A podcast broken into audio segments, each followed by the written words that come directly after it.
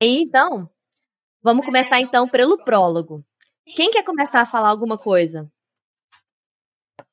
Eu posso começar a falar. Tem logo no início é, esse essa essas três palavras noite outra vez. É, o que eu entendi é que aquele silêncio que acontecia na pousada Marco do Percurso acontecia não só naquele dia, mas sei lá, por muito, muitos anos, muitos anos. E uh, um pouco mais abaixo ele, ele diz que se houvesse vento é como se ele tivesse ou prendido o nome do vento em algum lugar para ninguém saber que ele sabe o nome do vento, ou realmente ele esqueceu. É, tem aquela coisa de The Waystone Inn lay in silence, né? Estava em silêncio. Só que aí a palavra lay, e isso aí vocês viram que eu pirei demais, mas eu vou falar aqui de novo, que é tipo, é, repete a palavra lay no poema que o pai do Basti, é, o pai do Volt, é, recita para ele, tenta cantar lá para ele, e, e é aí o fato da pousada se chamar marco do percurso, para mim também já é tipo assim, muito, tipo assim, opa, por que que chama? É só uma homenagem a algo que, que relembra algo bom para ele? Ou realmente esse essa pousada marco do percurso, ela tem um, um significado a mais aí, sabe? E o in de, de pousada, será que é de dentro também, do, na sonora assim, de dentro? E o poema fala é, eu até vou repetir de novo, vocês já estão cansados de me ouvir, mas é Laystone, né? Então a pedra cinzenta lá é deitada é, as you lay in hill or dale, deitada no monte ou no vale, é, que levaria a algo que terminava na palavra el. Aí é isso. E na o uso da palavra, né, ele fala que o primeiro silêncio é das coisas que faltavam. E em inglês é lacking. Então, a gente vai ver que lack é tipo Lack, Luck, é, Lock, é tipo, lembra muito os Lackless, né? Então, tipo assim, é, eu fico pensando, tipo assim, se o lacking foi, foi, foi propositalmente colocado aí. Eu gosto muito disso, de falar das coisas que estão faltando, porque no prólogo, todos os silêncios, eles eram algo que o Volt tinha na vida dele e que agora ele não tem como Colt. Ele não tem vento, ele não tem música, e o maior silêncio de todos é o silêncio do próprio coach, né? Que ele não tem nada. Ele não se expressa, ele não tem nada. Então, esse prólogo ele fala muito de fato disso, das coisas que estavam faltando. É, o silêncio em três partes. É. Então, então, é a primeira parte, essa coisa das, das coisas que faltavam. O segundo era dessa dupla de homens, né, que estavam no canto do bar, evitando discussão séria era uma, um silêncio menor, né, quase como um contraponto, às vezes pensando em música, né, um contraponto da música que dá um pouco o ritmo. E o terceiro silêncio, que é o silêncio mesmo do próprio Volt. E a gente tem alguns símbolos aqui que a gente que remetem muito à ideia de morte, né, uma coisa meio é, lúgubre, sei lá, lúgubre, não sei, nossa, acho que não sei, nunca falei essa palavra antes. é, que é é, outono, esses negócios de calor, muito tempo extinto, a lareira com, que conservava o calor muito tempo extinto, como se fosse realmente um corpo já perdendo calor, era perdendo a vida. Essa, até a frase final, né, o som de flor colhida, um homem que espera a morte. Então, assim, o, o prólogo parece mais um, um requiem, né, um, um, um texto de despedida. Cara, eu eu concordo com algumas coisas que vocês falaram. Eu até anotei aqui, cara, é, da introdução, as coisas que faltam, né, que são citadas no texto, que é o vento, a multidão e a música. E vocês estavam falando do noite outra vez, é porque a, na noite, cara, o silêncio ele aumenta, né? As coisas são mais silenciosas, não tem passarinho cantando. E tudo isso se acentua pro estado de espírito do que o vou estar. É, porque é um estado de espírito totalmente contrário àquilo que o Kivolt é. Ele acentua o coach, não o Kivolt, sabe? Então, assim, é, acho que a noite, a questão da noite toda e, e todo, tudo isso que a Jordana falou, de esses elementos que trazem a morte, é muito o contrário daquilo que o Kivolt foi a vida toda. E a noite acentua o silêncio, que é algo que o Kivolt, que é um músico, um artista, é, é totalmente insuportável para ele, né? Até penso na, naquela situação acho que eu comentei no grupo uma vez, que é, a, as coisas que eu acho que estão trancadas no, no, no baú é o Alaúde, o livro do bem e justamente, justamente o nome do Kvolt. Por conta do. Ele tenta ali, alguns momentos, é, tem um momento que tenta abrir de novo e tal. E você vê que é um momento de agonia porque ele queria voltar a ser aquilo que ele era e ele não consegue. Então, assim, eu acho que esse lance da, da do silêncio aí é, é justamente é, totalmente o oposto daquilo que ele é em essência, sabe?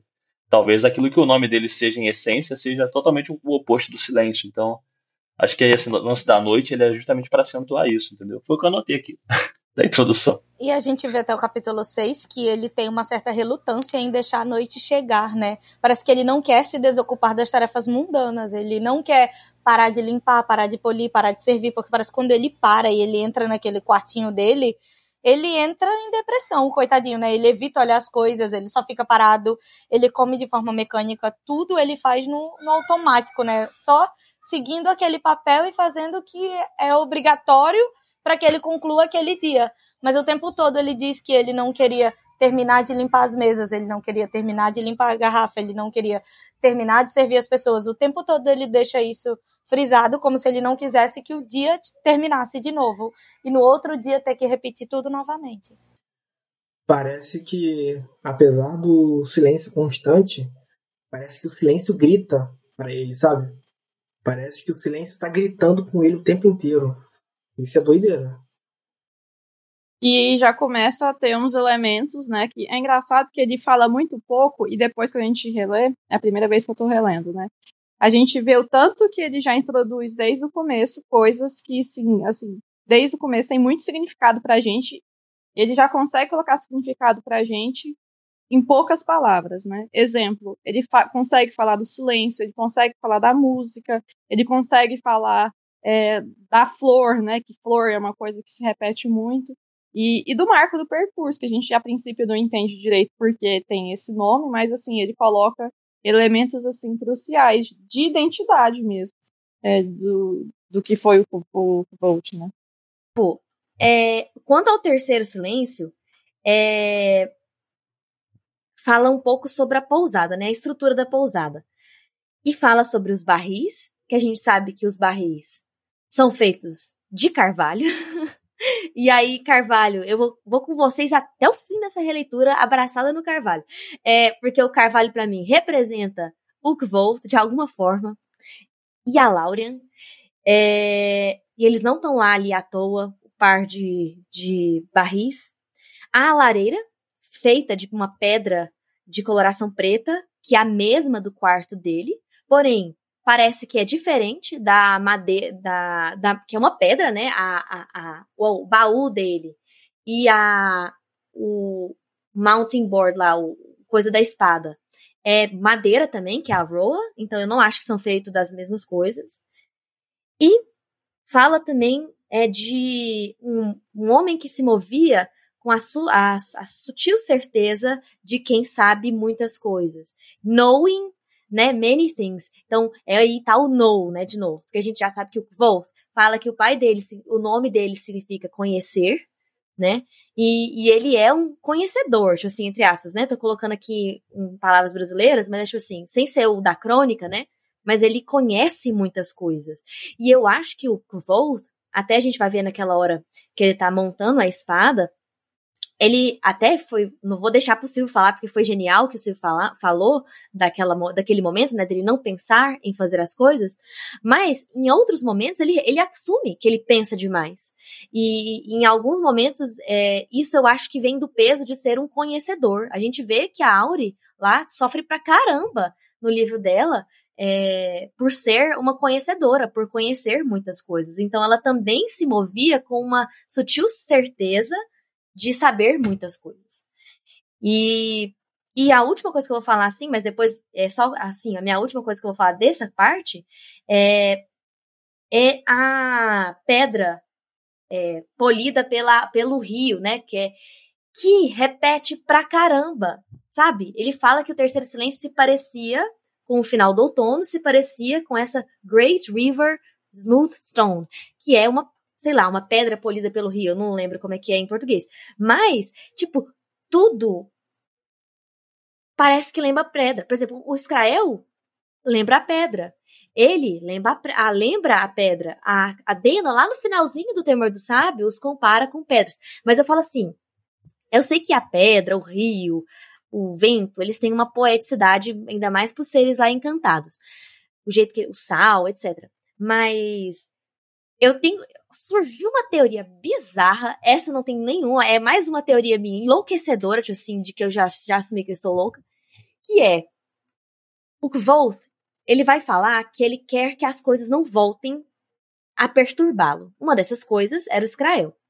E a sensação que eu tenho é que o Vol entrou para dentro das portas de pedra. Não acompanho, não tenho provas nenhuma. É, ele entrou para dentro das portas de pedra e ao sair,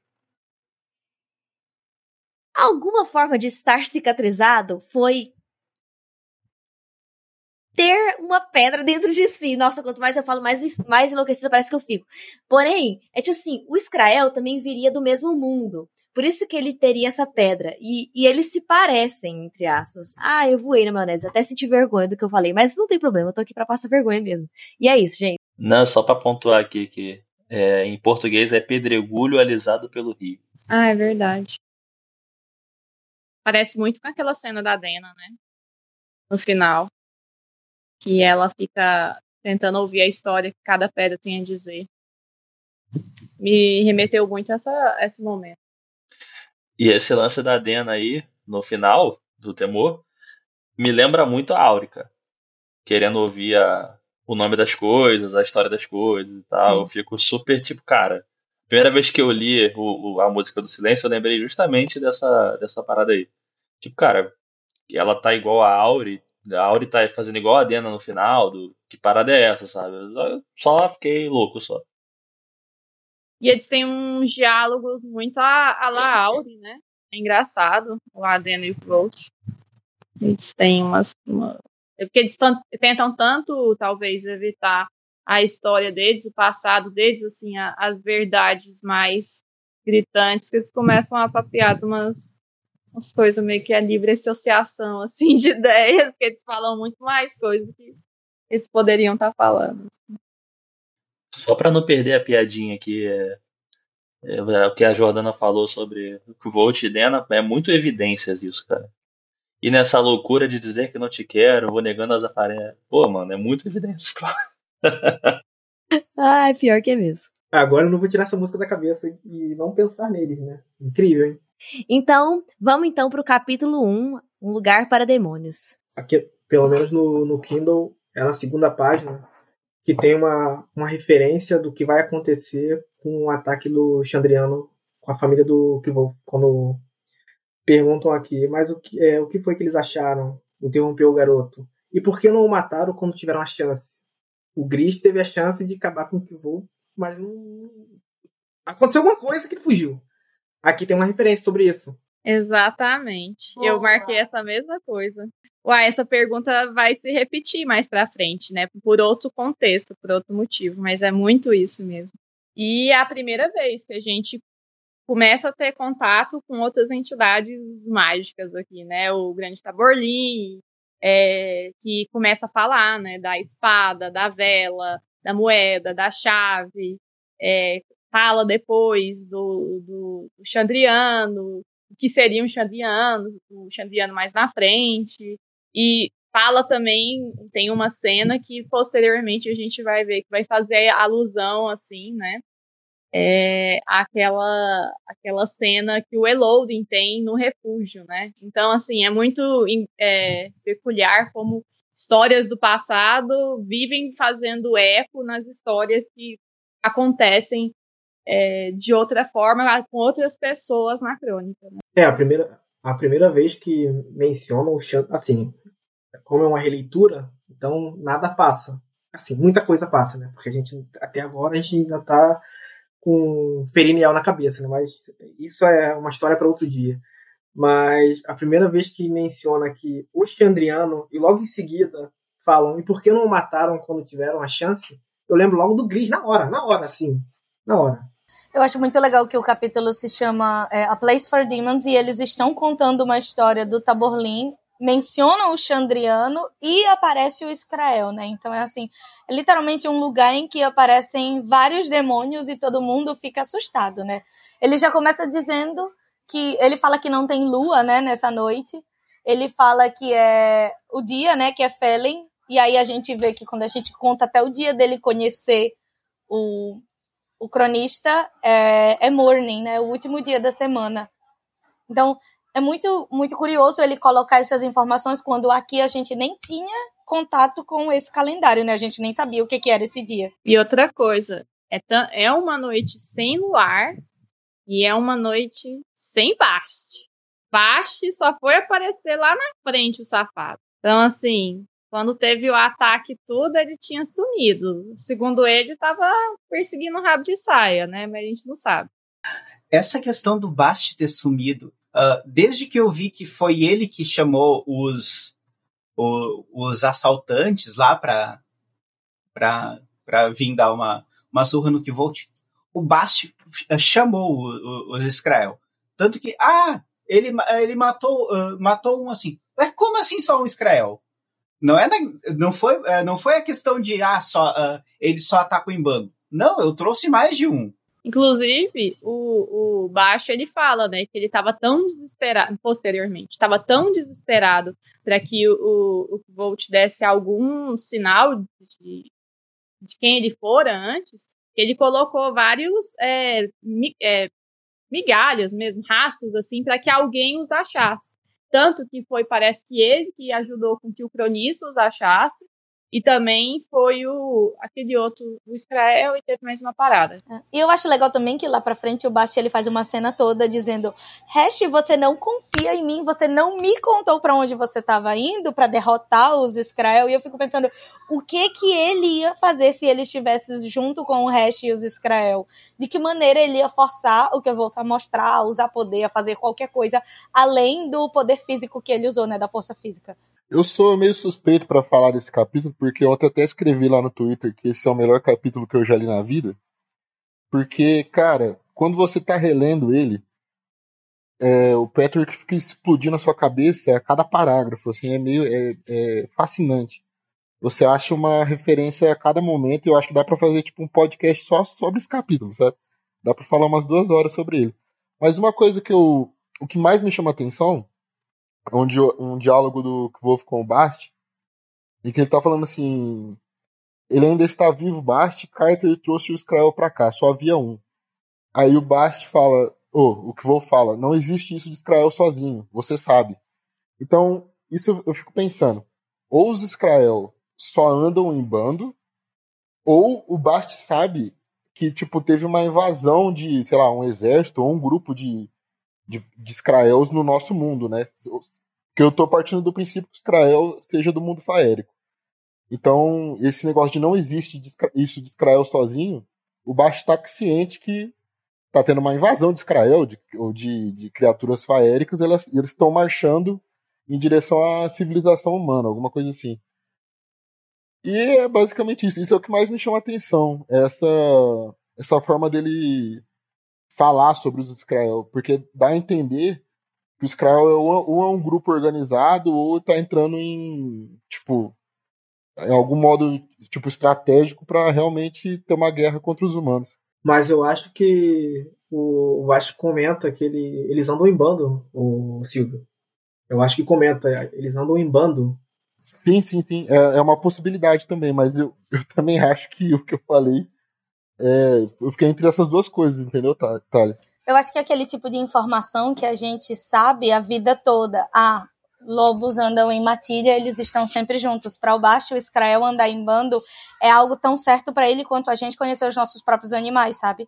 Então, ah, eles andam em bando, se só tem um, tem algo de errado porque o restante está aí. Vocês só acharam um, mas os outros ainda estão por perto e também que ele atraiu esses bichos, com certeza. Mas o, uma das características de algum Chandriano não é exatamente controlar algum monstro, controlar algum ser bizarro.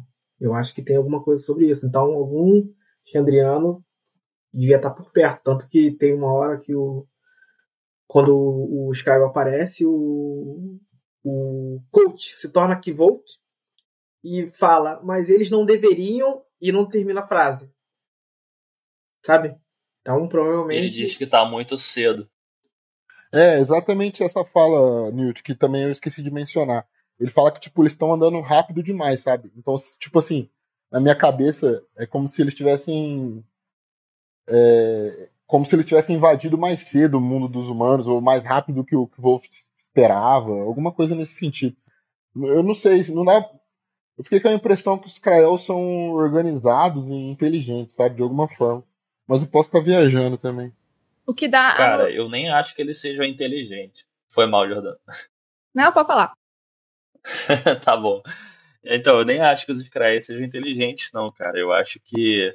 Tem até aqui no capítulo 4 uma das anotações que eu botei que eles dizem que os Krael eles lutam até morrer, eles só param quando eles morrem. E ainda tem todo aquela, aquele negócio de queimar, de enterrar e tal. Então, assim, é, eu acho que não seja um bicho inteligente. Eu acho que ele vai mais pelo acho que o Marcelo falou, de. Agora não lembro quem foi que falou. Mas é, sobre ser controlado por alguém ou estar tá sendo enviado por alguém, entendeu? É como isso, se fossem isso, peões. isso. Peões do xadrez, entendeu? Tipo, estão indo ali na frente para passar o rodo nos humanos, né? E depois o que sobrar, quem tá controlando vai entendeu? Fazendo o, o resto. É, eu me É. expressei mal. Não é que eles individualmente sejam inteligentes, mas que eles estão agindo de forma organizada e inteligente. É isso mesmo. Eu, eu nunca tinha reparado que poderia ser ter o dedo do Bash, o Israel também, sabe? Que ele realmente estava sumido. Eu pirei, tipo assim, de verdade. A Jordana tinha comentado, e agora o Marcelo comentou também, é, a presença do Bash, né? E às vezes ele aí ser o grande aí articulador e se fazer de sonso pro Kvolth mesmo, porque são os dois que nos enganam.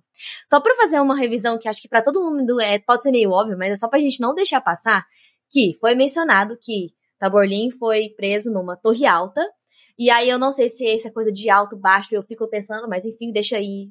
A torre era alta, enfim. Sem porta, sem janela, sem, sem nada. Fechado. Completamente, só tinha luz azul e foi tirada a espada, chave, moeda e vela, que é justamente nesta ordem que a Auri presenteia o Kvolt. Chave, moeda e vela. É nesta ordem, é exatamente nessa ordem. É, o Kobe, como uma coisa meio que interiorizada, fala que a chama azul é o principal sinal do Chandriano, mas a gente sabe que existem diversos outros sinais, né? Inclusive um deles é, tipo, meio que um enlouquecimento dos animais, a, a morte de plantas, é, a, a, a, peste, né? A, a, a sombra, enfim, tem muitas coisas. É, eu adorei pensar nessa situação que vocês trazer, trouxeram do Taborlin ter sido salvo por alguém, por que, que ele não foi morto? E aqui eu entro numa questão que eu acho que o Kvoth tem, que a gente sempre compara o Kvoth com o Taborlin, né? E agora ficou muito claro, e também para mim ficou claro no cronista, que eles são sortudos. Tipo assim, e a gente fala de luck, a gente fala de sorte, lembra dessa parada do Yax também, né? É, o fato dele ter sido salvo não é uma sorte, o Taborlin? O fato dele não ter se machucado e ter encontrado um latoeiro não é uma sorte? O fato do, do cronista é, ter sido roubado e, tipo assim, sido salvo, é, encontrado o Volt, encontrado é, na Algures e sido salvo de um provável, tipo assim, Tipo assim, ele não foi a vítima, por exemplo, se ele tivesse seguido a cavalo naquele ritmo, provavelmente, talvez ele teria sido a vítima do Mael e ele não foi. É, então, tipo assim, eu sinto que ele é meio sortudo. Lê, eu só queria pontuar que você mencionou o cronista porque o sobrenome dele é Locks, né? E aí é parecido, né? E, e exatamente, e assim, é, é, é exatamente. É, é não, não foi citado o Lokis como sendo da família dos Leclerc lá no Cáudicos. Não foi, eu pesquisei, mas parece, parece demais. Então, é, a maré, não sei se mudou, mas enfim, é, eu senti que ele é sortudo. Eu senti mesmo. Tanto é que o Volt, ele pergunta para ele, você, você reuniu toda a sua má sorte para essa noite, é, para ser gasta essa noite? E eu, eu falei assim, mano, mas ele não foi, ele não deu má sorte aqui para mim. Ele deu boa sorte. Ele queria encontrar o Volt, ele encontrou, ele foi salvo pelo Volt. Ele não foi possuído pelo Mael. Eu sinto que ele foi sortudo. A má sorte pode ter sido pelo fato de que o Kvolt não queria ser encontrado. O, o cronista encontrou o Kvolt. Ele vai sair, ele vai sair de lá vivo depois de saber tudo o Kvolt fez e tá preso ali? Não, não vai sair vivo. E o Kvolt muito bem ameaça, ameaça ele lindamente. Lindamente. A ameaça é linda. Mas para que coletar uma história se ela não vai sair de lá? Ele é orgulhoso, né? Ele quer que mais pessoas saibam da história dele. Ele, o Kvolt é orgulhoso demais. O nome disso é terapia. E, e, e, mais ainda, não é meio que o modus operandi do, do, do próprio Chandriano, de que alguém tem que saber a história dele, mas tem que saber que. É, tu tem que saber que é melhor tu não saber, entende? Tu tem que saber que é melhor tu não falar sobre, né? é melhor você saber e ficar quieto e ter medo. É, só comentando sobre esse negócio que a Jordana e o Marcelo falaram sobre o comportamento suspeito do Basti, eu acho que às vezes a gente esquece, eu acho que a gente toma como certeiro que ele, é, que ele gosta do Volvo, até que eles tenham uma, um relacionamento amoroso, talvez. Pelo menos eu enxergo muito isso.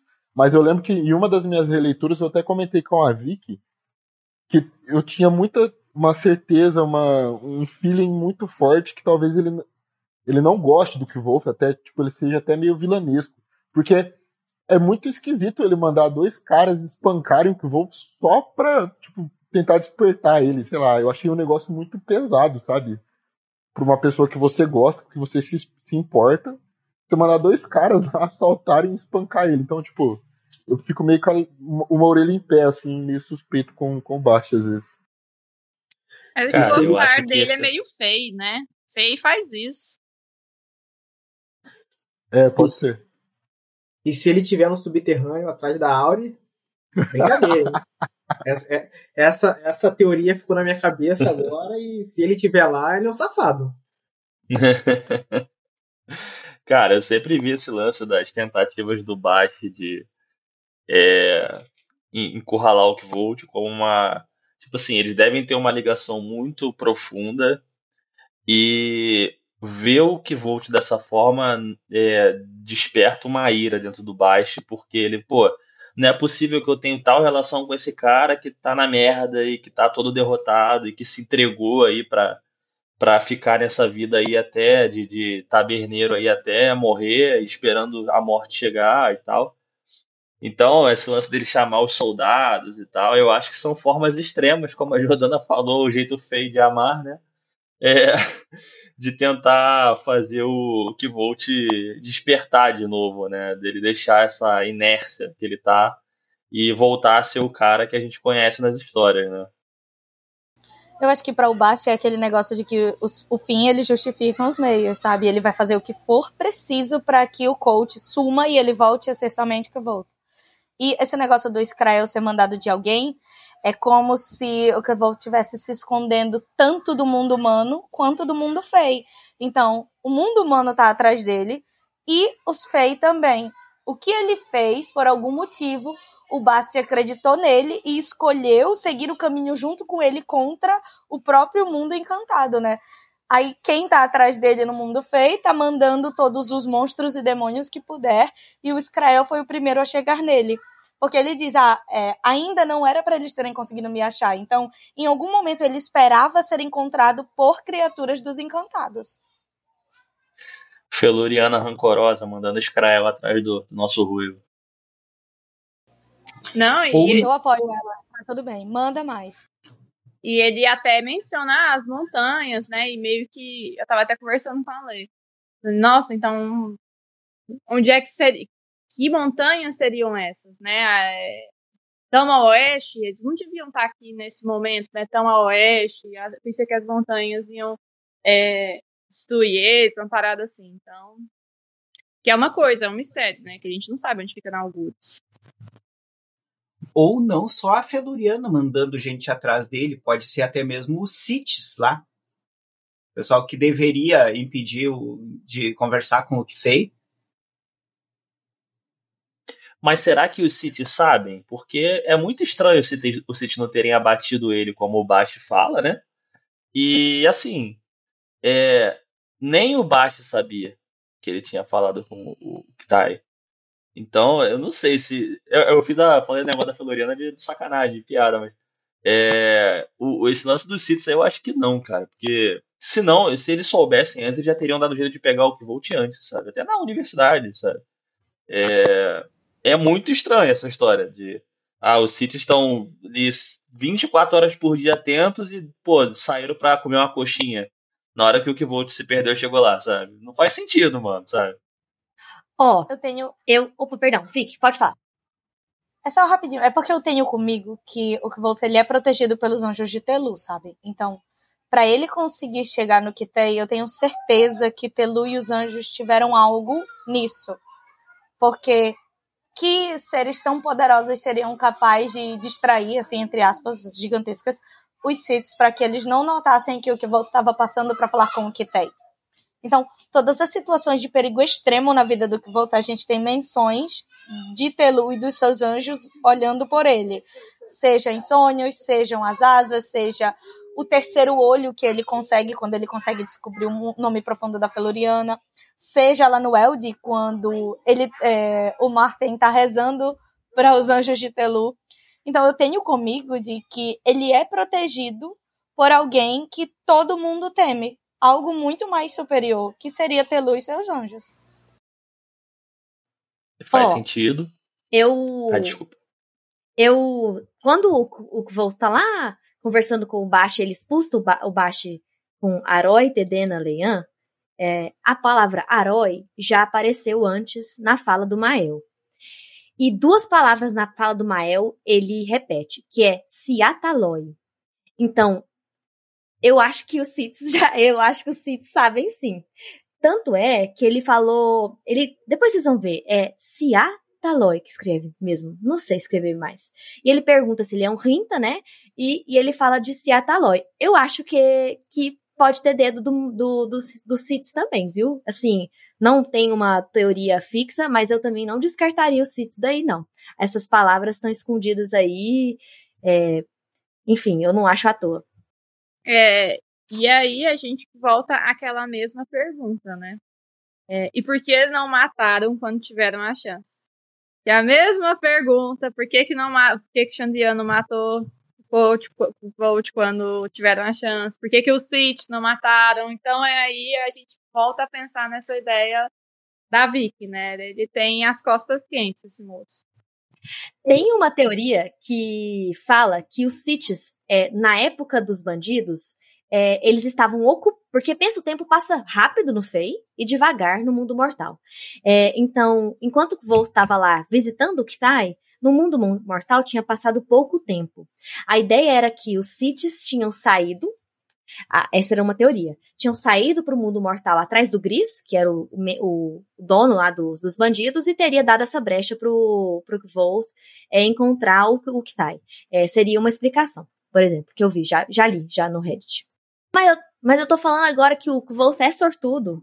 Agora, o que, que essa sorte representa, não sei. Inclusive, eu concordo com a Vicky nesse lance aí do, da proteção dos anjos por conta da, de como o que acontece na noite lá da morte da trupe. E por isso também que eu acho que a Dena é agente dupla na parada. Ainda mais depois da música que ela começou a escrever, né? Com a ajuda de alguém. É, e assim, é, é a parada do seguinte, ah, se ele é protegido pelos anjos, porque a, algo protegeu você naquela noite, né? Algo fez com que eles fugissem. Então, assim, se ele tem essa proteção, nada mais justo do que o Chandriano, que não conseguiu terminar a parada, botar alguém colado nele, que ganha a confiança dele, e que vá ali levar ele para cima e para baixo, fazer o que, o que ela quiser, que ele é um gado do caramba da Dena, né?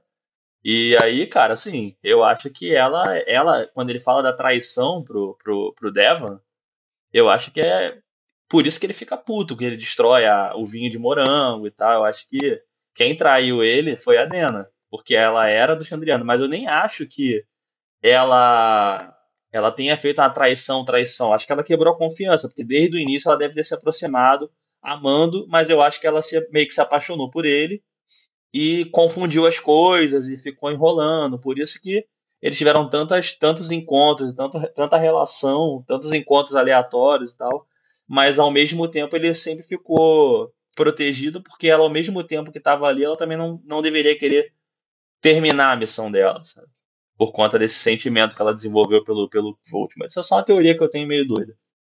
E falando em proteção, né, vem pela primeira vez essa noção de um amuleto, né, e de, usado de proteção pelo Taborlin, que inclusive pela história do Cobb, o Cobb nem sempre é tão confiável assim, mas ele disse que conseguiu essa, esse amuleto é, do latoeiro, né? Ele disse que pagou uma moeda de uma moeda, um vintém de ferro, um de cobre e um de prata. E assim ele conseguiu esse amuleto para ficar livre de coisas é, maléficas, demônios e outras coisas tais.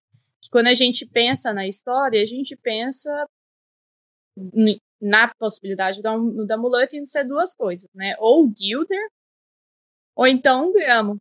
Muito embora eles não venham é, com um latoeiro, né?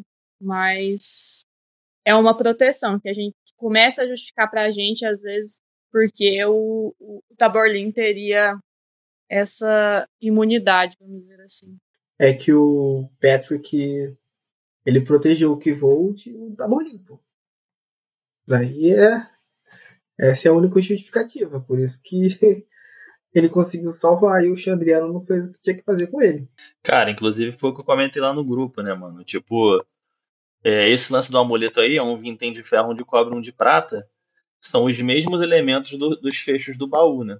Que é o baú, um, um, fecho de ferro, um fecho de cobre e um fecho oculto, que deve ser o fecho de prata. Eu fiquei pensando, matutando isso, cara, assim, porque o, amuleto ele protege, né? Então talvez, por isso que eu acho que o nome do Kivolt está trancado dentro do baú, porque seria uma forma, o um amuleto seria a forma de prender, de proteger o nome dele lá dentro.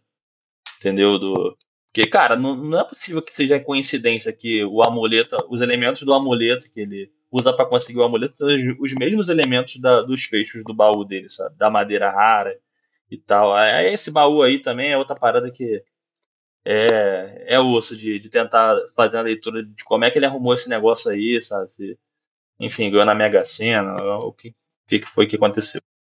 É, e é muito legal que logo depois deles falarem da proteção do Taborlin, Aí ele fala, né, aquela música do latoeiro, e ele fala sobre o Xandriano. E aí alguém pergunta, né, é, sobre eles. Quem são eles? Quem é o Xandriano? E aí o, o Jake tenta falar, ah, não, eles não são demônios, eles são as seis primeiras pessoas a recusarem o caminho de Telu. E aí o Cobb fica com raiva, ele diz, não, as pessoas dizem saber quem é o Xandriano, mas ninguém sabe de verdade, só um tolo afirmaria isso.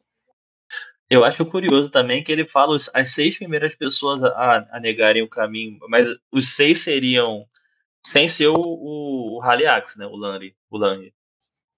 Ou eu entendi é? É porque, é porque na história, quando ele fala dos caminhos de Telu, que é a história da Perial e do Menda, né? Eles falam que tem Encanes e aí que tem aqueles seis que ficam do outro lado da linha e Telu vai até eles e bate neles e fala com eles, mas aí Telu também diz assim: nem todos eram demônios, alguns eram apenas as pessoas com medo. Então, você fica se perguntando quem são esses seis? Será que Encanes, ele tá dentro dessa conta dos seis? Será que Haliax ele também tá? Porque a gente sabe que o Chandriano eles são formados por sete, né? Uh, será que são sete mesmo? Porque a Nina conta que tem, uh, que tem oito pessoas no vaso e, e, o, e lá na segunda parte da história do Scarpe, ah, juro proteger, uh, buscar Lanri e o seu Chandriano. Lanri e o seu sete. Não, eu ia só falar que na história da Shirin, né, lá em, no Adenri, ela fala de sete, né, pessoas é o Rally Axe mais seis, né? Então, acho que nesse lance aí são sete sim, cara. O, o lance do oitavo membro lá do, do, do, vaso, acho que é aquilo que o, o Kevolt deduziu mesmo, que era um Amir, tá ligado? Eu até li uma, uma teoria maluca, muito tempo, acho que isso foi lá pro 2020 ou 2021, não lembro, que na verdade seria a crônica do Matador do Rei, porque na verdade o Kevolt, ele mata o Lanry, que é o Haliax. Por isso que é, é como se o Lanry fosse o rei dos Chandrianos, por isso que é a crônica do matador do rei. E isso é só para confundir a gente toda hora, tipo assim, ah, não sei quem tá na linha de sucessão, não sei quem tá na linha de sucessão. Só que na verdade o rei que ele mata é o Haliax. Mas é uma, só uma teoria. É, só é, algumas outras coisas que eu observei é que o, o Kobe fala que o Carter deu sorte, né? Que, tipo assim, pelo menos me escuta dessa vez, para você não dar. Que dessas, dessa sorte você não dá duas vezes. E aí foi a primeira vez que eu falei, realmente ele deu sorte. Porque por ser uma noite sem luar, se o Israel for um, um, encantado, se for um Fei, na noite sem luar no mundo do mortal, o Fei tá enfraquecido aqui. É, outra coisa é que quando o Carter, né, ele vira o Israel na mesa, eles falam que fez um barulho de a bag of flat river stones. Então, uma, é, uma, como se fosse uma, uma um saco de de River Stones, né? De, de pedras aí do, do rio. E a mesma pedra que, o, que é o River Stone aí do Volt, então aí eu só tô repetindo a minha teoria idiota. É, outra coisa é que ele fala que ele achou muito estranho eles terem feito essa viagem. Por exemplo, eles não podem ter chegado aqui esse tão oeste assim ainda, né? E ele fala depois das montanhas. Aí entra nessa parada grandíssima discussão de onde que é que fica Nalgures. É, e aí o Thales tem a teoria dele, que é ótima. é ótima. E assim, realmente, de falar de moedas nesse, nesse episódio, tem moedas de vintas, tem moedas ceáldicas, e eles falam do Shin, né? Que é, é que é o. O Shin é o que ele usa para para colocar no Scrael. Guza. Guza, perfeito. É, inclusive, é, quando o, o Kvold fala, não, eu sei que é chama Israel porque um fulano veio aqui, aí o Cobb fala, tipo assim, nossa, ele era um, um tipo, um, um bastardo Guza. É, Shin é uma, você vai ver lá no nome do vento, lá no final, é uma moeda enfraquecida dos ceáldicos, é, que tem ferro nela, e, e pode ser um apelido, tipo assim, uma forma de você de ofensa para a pessoa. Então é um jeito de você ofender e também significa moeda. E eu tô com o Silvio. Eu embarquei nessa teoria do Silvio de que ele, quando ele encosta a moeda de Guza no Israel, ele fez uma simpatia. E é isso. É nóis, Lê! Eu, eu tenho. Silvio, se você quiser falar sua, sua teoria, eu acho que é o momento. Isso é spoiler. Isso aí pode gravar. Não, Lê, é, eu acho que você já falou tudo. É porque, assim, se eu não me engano, eu me perdi aqui nas páginas, mas eu acho que nesse trecho menciona alguma coisa sobre o, o cabelo dele ou os olhos dele.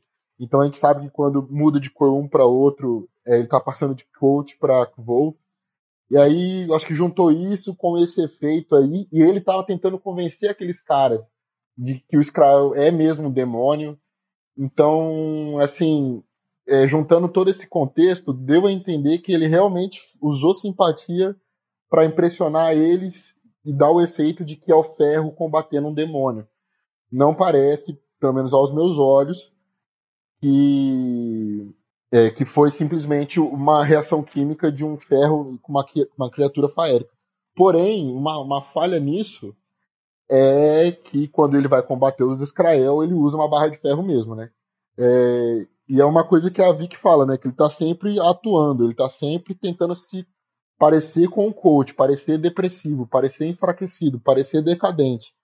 Mas quando ele quer transicionar, ele consegue. Ele, é, ele ainda é muito poderoso, ele ainda é capaz de fazer magia assim. É, ele como coach, ele já aprendeu tudo aquilo, então eu acho que é spoiler, eu acho que ele fez realmente uma simpatia. E sabe o que, que eu pensei? Quando. É, por que que acontece? É, ficou com essa questão para mim muito real. E eu acho que o ferro tem sim é, algo negativo em qualquer ser dos encantados. E só que eu acho que aquele Skrell estava morto mesmo. E ele já estava morto. E ele queimou com o ferro lá na hora. Ele, já, ele usou um cara que já estava morto, pegou, queimou pss, e, é, e ele fez todo o efeito lá, cinematográfico lá que ele queria, pra mostrar, tipo, epa, é um, é um demônio mesmo. Só que, quando ele vai e quebra e pega uma parte do Israel pra queimar lá depois, pra ele atrair os outros, eu acho que aí entra a parada é, para fechar um pouco a ideia de que era simpatia.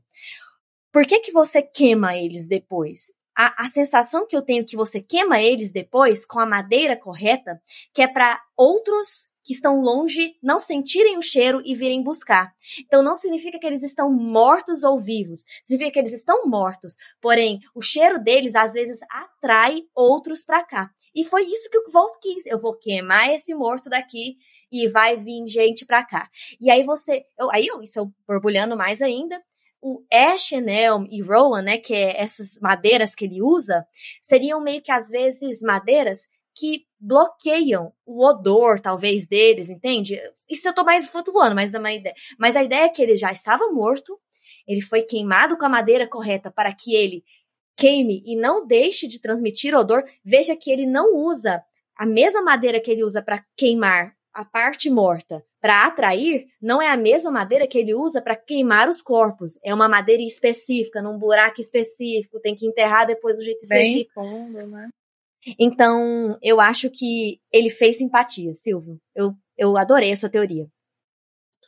E isso, Letícia, parece que é como se fosse um incenso, né? Como a gente comentou no grupo. Como se fosse um incenso para chamar os outros. Ele, deve, ele guardou a informação do baixo, ou ele já sabia, né? Mas guardou a informação. Ah, então tem um, então provavelmente são mais quatro. Então eu vou fazer um incenso aqui e vou chamar a atenção. E as madeiras um triplo. Eu gostei disso porque eu nunca tinha entendido por que eram madeiras específicas e um buraco de tamanho específico para se queimar um ser do encan dos encantados. Mas aí eu me pergunto, por que Telu queimou em Canes dessa forma, então? Porque quando Telu ele tocou fogo em Canes, ele fez da forma correta também, não foi? Será que o cheiro ele atrai, sei lá, só os da mesma espécie, tipo um Skraelen vai atrair outros Skraelen? Porque senão, a partir do momento que ele queimou eles dentro da hospedaria, o Basti teria sido capaz de sentir o cheiro de cabelo queimado também. E aí, por que, que o Basti não sentiu? Por que, que quando o Volto falou, ah, tem um Skrelling por aqui, ele ficou surpreso? Porque o Volto saberia que ele estaria mentindo, porque ele ia dizer, não era para você ter sentido o cheiro, sabe? Quem, quem tá mentindo nisso? O que tá rolando? Eu não gosto. É exatamente isso, Vicky. Que aí entra naquela questão que o Marcelo falou. E se ele soubesse, né? E tava esperando mesmo e só fez de desentendido. Que eu adorei, inclusive. Não tinha pensado nisso nunca. O Bast sabia. Sempre soube.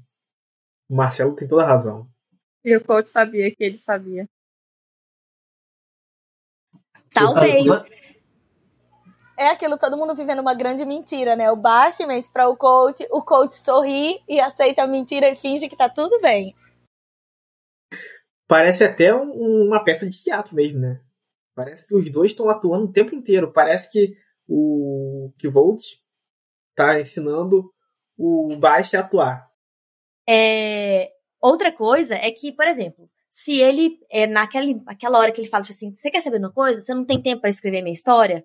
Fala que eu viajei, amei, e aí ele termina igual o Newt falou, né? Tipo assim, confiei e fui traído. Então, será que ele daria tanto assim o braço a torcer pro baixo, mesmo que seja um baixo, alguém que tenha com, realmente ganhado aí ele com confiança? Será que ele realmente confia no baixo tanto assim? E, e eu não sei, não sei. O meu cérebro tá meio. Nem vou falar o que eu tô pensando. É, eu acho que porque quando ele é encontrado pelo cronista, ele nem fica tão surpreso assim que alguém o encontrou. Ele diz: Ah, eu saberia que vocês, caçadores de rumores, iriam ser os primeiros a me encontrar. Então eu acho que ele sabe que tem alguém ao lado dele que tá espalhando rumores, né? Pode falar, Marcelo. Que, uh, vocês chegaram a ler Árvore Reluzente? Uh, tem, tem um. Uh, ninguém gosta da ideia de ser dominado, né? E tem um. eu pensei nisso agora tem um pontinho lá que o Bast fala que ele não tem como resistir à voz do Kvolt. Que sempre que o. No caso que o Kvolt fala, ele tem que fazer. Pode ser, é meio que ser até uma, uma retaliação dele.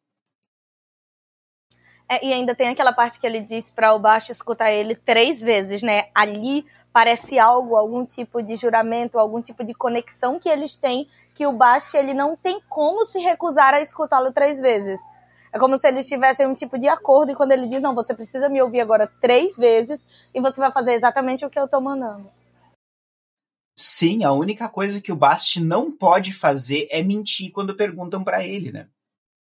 O resto, então, se ele não pode mentir, só não pode mentir, o resto tá liberado. Cara, isso aí me deu até uma, uma luz aqui. Quando perguntam para ele sobre ter um novo Chandriano.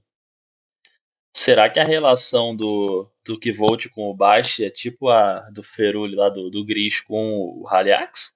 Algo do tipo? Porque é basicamente o que, vocês estão falando aí é basicamente o que é a relação que o Gris e o, e o Haliax têm. Só que o, o Kivolt não é tão desgraçado como o Haliax, de chegar e dar aquela humilhada, aquela torturada no, no Gris, sabe?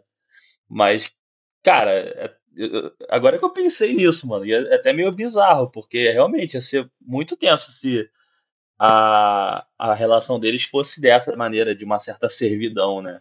Ainda mais por ele ser um encantado e o que volte não, né? E a gente vê essa parte de ser uma certa. Desculpa, Thales. De ser uma certa servidão quando o cronista se encontra com o Best e aí o Best se prepara para atacar e o que você diz que ele vai, ele não vai atacar, o cronista vai desfazer a ligação e imediatamente o corpo do Best relaxa. É como se ele não tivesse controle, sabe? O que você dispara e ele para. O Newt. Amei, amei. Caramba, Newt. É, você levantou o dedo e eu também na mesma hora. Eu pensei exatamente isso. Exatamente isso. Haliax e, e o Gris. E outra coisa, lembra quando o Kivolt descobre sem querer o nome da Floriana, que ela fica desesperada? Eu lembrei disso agora. Imagina o, Kivolt sabe exatamente o nome do Bast, então por isso que o Bast fica desesperado. Se o Kivolt falar alguma coisa com ele, mata, na hora. Sabe? Mas pensamos a mesma coisa, o Newt. Então, gente, é, eu não lembro mais. É que a gente fala de desses livros em tantos lugares no Twitter, com tanta gente, sei lá. Eu não lembro onde eu mencionei isso. Mas eu lembro que nessa minha releitura eu percebi que eu acho que o, que o Wolf tá num ponto de poder muito mais alto do que eu imaginava. Porque, além dessa situação com o Bast, que parece que ele nomeia o Bast, tem a situação também um pouco mais para frente com o próprio cronista. Quando ele pergunta assim, qual é o seu nome? Aí ele fala assim, pode me chamar de cronista. Eu falei assim, não, eu não perguntei como eu posso te chamar, eu quero o seu nome. Aí ele fala Devon Locks. E aí, a partir daí, o Kvo fica muito puto, estoura a garrafa de morango, e o, e o Locks fica em choque, ele fica paralisado, ele não consegue mais falar. A partir dali, ele fica muito num estado muito mais submisso ao Kvolf, e tipo assim, ele meio que não, não afronta mais o Kvolf, tipo... É, é, é, bizarro, é como, que se, é como se o Kvolf conseguisse nomear quem ele quisesse agora. É, eu, eu fiquei muito impressionado. Chegou a me dar uns calafrio, tá ligado? É, é, é verdade, Silvão. Pare, parece naquele momento que o que Volt sabe exatamente o nome dele, do cronista. Exatamente o nome. Impressionante como ele fica contido e só começa a anotar mesmo. Ah, eu vou anotar aqui, se eu fizer qualquer besteira aqui, eu vou morrer. é o nome profundo dele, né? Eu não consigo ver dessa forma. Eu sempre vejo mais como uma curiosidade do que o Volta, igual quando ele fala com marionetista, sabe? Ele não quer saber o que as outras pessoas estão pensando de você ou estão lhe chamando. Ele quer saber como você se chama e se identifica. É como se dissesse mais sobre a sua pessoa e a sua forma de se ver, a maneira que você se apresenta, do que o que os outros estão falando de você. Não, é só é, mais um comentário do capítulo 1, que logo depois do ataque do Israel, diz aqui, é, horas depois, o, o coach chegou a cantarolar um pouco, embora não percebesse. Como, o, o, a vinda do Skrael mexeu com ele, sabe? Não, é que eu ia falar aquela, aquela parada das estrelas. Quando acabou o fuzuê todo, queimou o Israel, o padre queimou e tal. Ele olha, era uma noite sem luas, ele olhou para as estrelas, sabia os seus nomes e suas histórias, fechou a pousada, desligou tudo, trancou a pousada e foi para dentro como se para se distanciar das estrelas, né? E aí a gente comentou as estrelas que Atena ensinou para ele as histórias, né? Então dói para ele ainda se lembrar dela. Eu também acho curioso que ele fala das estrelas e da noite sem luar, mas ele não menciona quais estrelas, porque a Feluriana também contou para ele a história das estrelas dos encantados. Aí tem uma parte aqui que ela fala, antes dessa parte, ele se chamou de Revolta, etc. Ele se chamou de Colt. Ele diz assim, que ele tá fechando a hospedaria, e aí ele olha para uma estrada que fica perto do lugar, e aí ele diz assim, que a estrada não era uma estrada grande, ou que era muito viajada. E também não parecia ser uma estrada que levava a lugar algum, como algumas estradas fazem. Então ela era uma estrada que levava para lugar nenhum que é basicamente o nome da cidade, né? E aí a gente entra naquele negócio de onde fica nowhere, fica, fica lugar nenhum, literalmente é lugar nenhum, né? E aí ele diz que ele respirou fundo, olhou como se ele estivesse esperando alguma coisa acontecer. E aí ele fala do nome dele, que ele escolheu um nome cuidadoso especificamente para esse lugar que ele estava, né? Deixa eu só ler um negócio aqui que também, se, se a gente pensar, ah, isso não vai para lugar nenhum, né? Então, assim, todos sabiam o que ele estava pensando. É claro que havia demônios do mundo, mas eram como os anjos, de Telu, igual a heróis e reis. Seu, seu lugar era nas histórias. Eles pertenciam ao Era uma vez. Durante Taborlim invocava o, o, fogo e o raio para destruir os demônios. Telu os, estraçalhava nas mãos e os atirava uivando no vazio sem nome. Que é aquela noção que eu. Uh, lugar nenhum, lugar sem nome, será? Se eu tô forçando um pouco a, a barra para pensar no Aleu e para pensar que às vezes esse, essa estrada vai a lugar nenhum, a um lugar sem nome, ao, ao Aleu mesmo? Não sei. Fumei. É porque tem aquela parte dos nameless, né? Que os nameless é um, um povo mas quem? Como? Quando? Onde? Ninguém diz, só é mencionado em uma partezinha e é isso. A cidade começa com F e eu vou provar. Vai demorar um pouquinho, mas eu vou conseguir comprovar a teoria. Eu tô com você, para mim já tá tudo certo, tá ótimo. Eu acho que eu tenho tendência a acreditar também. É, e aquela parte que ele conversou com o Bash lá, e aí ele fala Terruzantausa erra, né? Que é aquela frase utilizada no, festi no Festival do Solstício de Inverno, né? Pra para expulsar os demônios. Aquela frase Aroi Dena Leian, né? Que é, aparece a palavra Dena, e eu, eu acho que é uma, uma língua encantada que ele tá falando aqui. Se não for uma língua encantada, de qualquer forma, o Kvolt, a sensação que tenho é que ele se fez de mal, de desentendido na hora do Mael. De verdade. Ou então aconteceu algum pane no sistema lá dele mesmo que ele não entendeu. Porque ele, se ele está falando Aroi Tedena e o cara fala Aroi e ele se finge tipo assim, ah, não tô entendendo, o que, que o senhor está falando? Enfim, é, e o mais interessante, que não tá na, no em português, tá no inglês, que a Jordana fala, que ela falou que não na versão em português tá que a sedução seja banida. E na verdade, na palavra em inglês, ele fala glamour be banished. E glamour é o nome da magia que o Basti faz, né? Que tá até na árvore reluzente, que ele difere lá. O, a glamoury é a arte de fazer algo se parecer que é o que ele faz. Ele se parece com um mortal, então ele usa a magia de da glamouria, sei lá, né, para se fazer parecer com um mortal. E aí eu achei engraçado ele fazer a, re, a referência tão no começo também. É, glamour be banished, né? Então, sobre assim, seu poder aí seja banido. É quando a Feluriana diz que os encantados eles vão para o um mundo humano disfarçados e ninguém nota, né? É o glamour. Todo mundo tem essa magia, né? De se fazer parecer algo que só quem enxerga com a mente adormecida vai conseguir ver depois, por trás, né, daquilo. Então, né, chega um momento depois que ele vai e vai pro quarto e tal, e ele evita olhar para uma coisa que é o baú, né, que eu acho que a gente já falou muito sobre esse baú, né, Letícia? Que era da, daquela madeira, de roar. Parece que, inclusive, é aquela mesma madeira que o, tem naquela história do Zedenaru, que eles colocam ela para colocar, para pegar fogo, porque ela não, não, libera cheiro nem fumaça, né? É ah, mas enfim, essa, essa árvore, essa madeira, então é uma espécie rara, pesada, carvão lisa, vidro polido, e aí ela é valorizada por perfumistas, né? Inclusive ela diz ter um cheiro cítrico e de ferro a ser temperado. E que tem esses três fechos, né? Que é o, o baú tritrancado, que é o de cobre, de ferro, olha, você viu? E um terceiro que não se podia ver.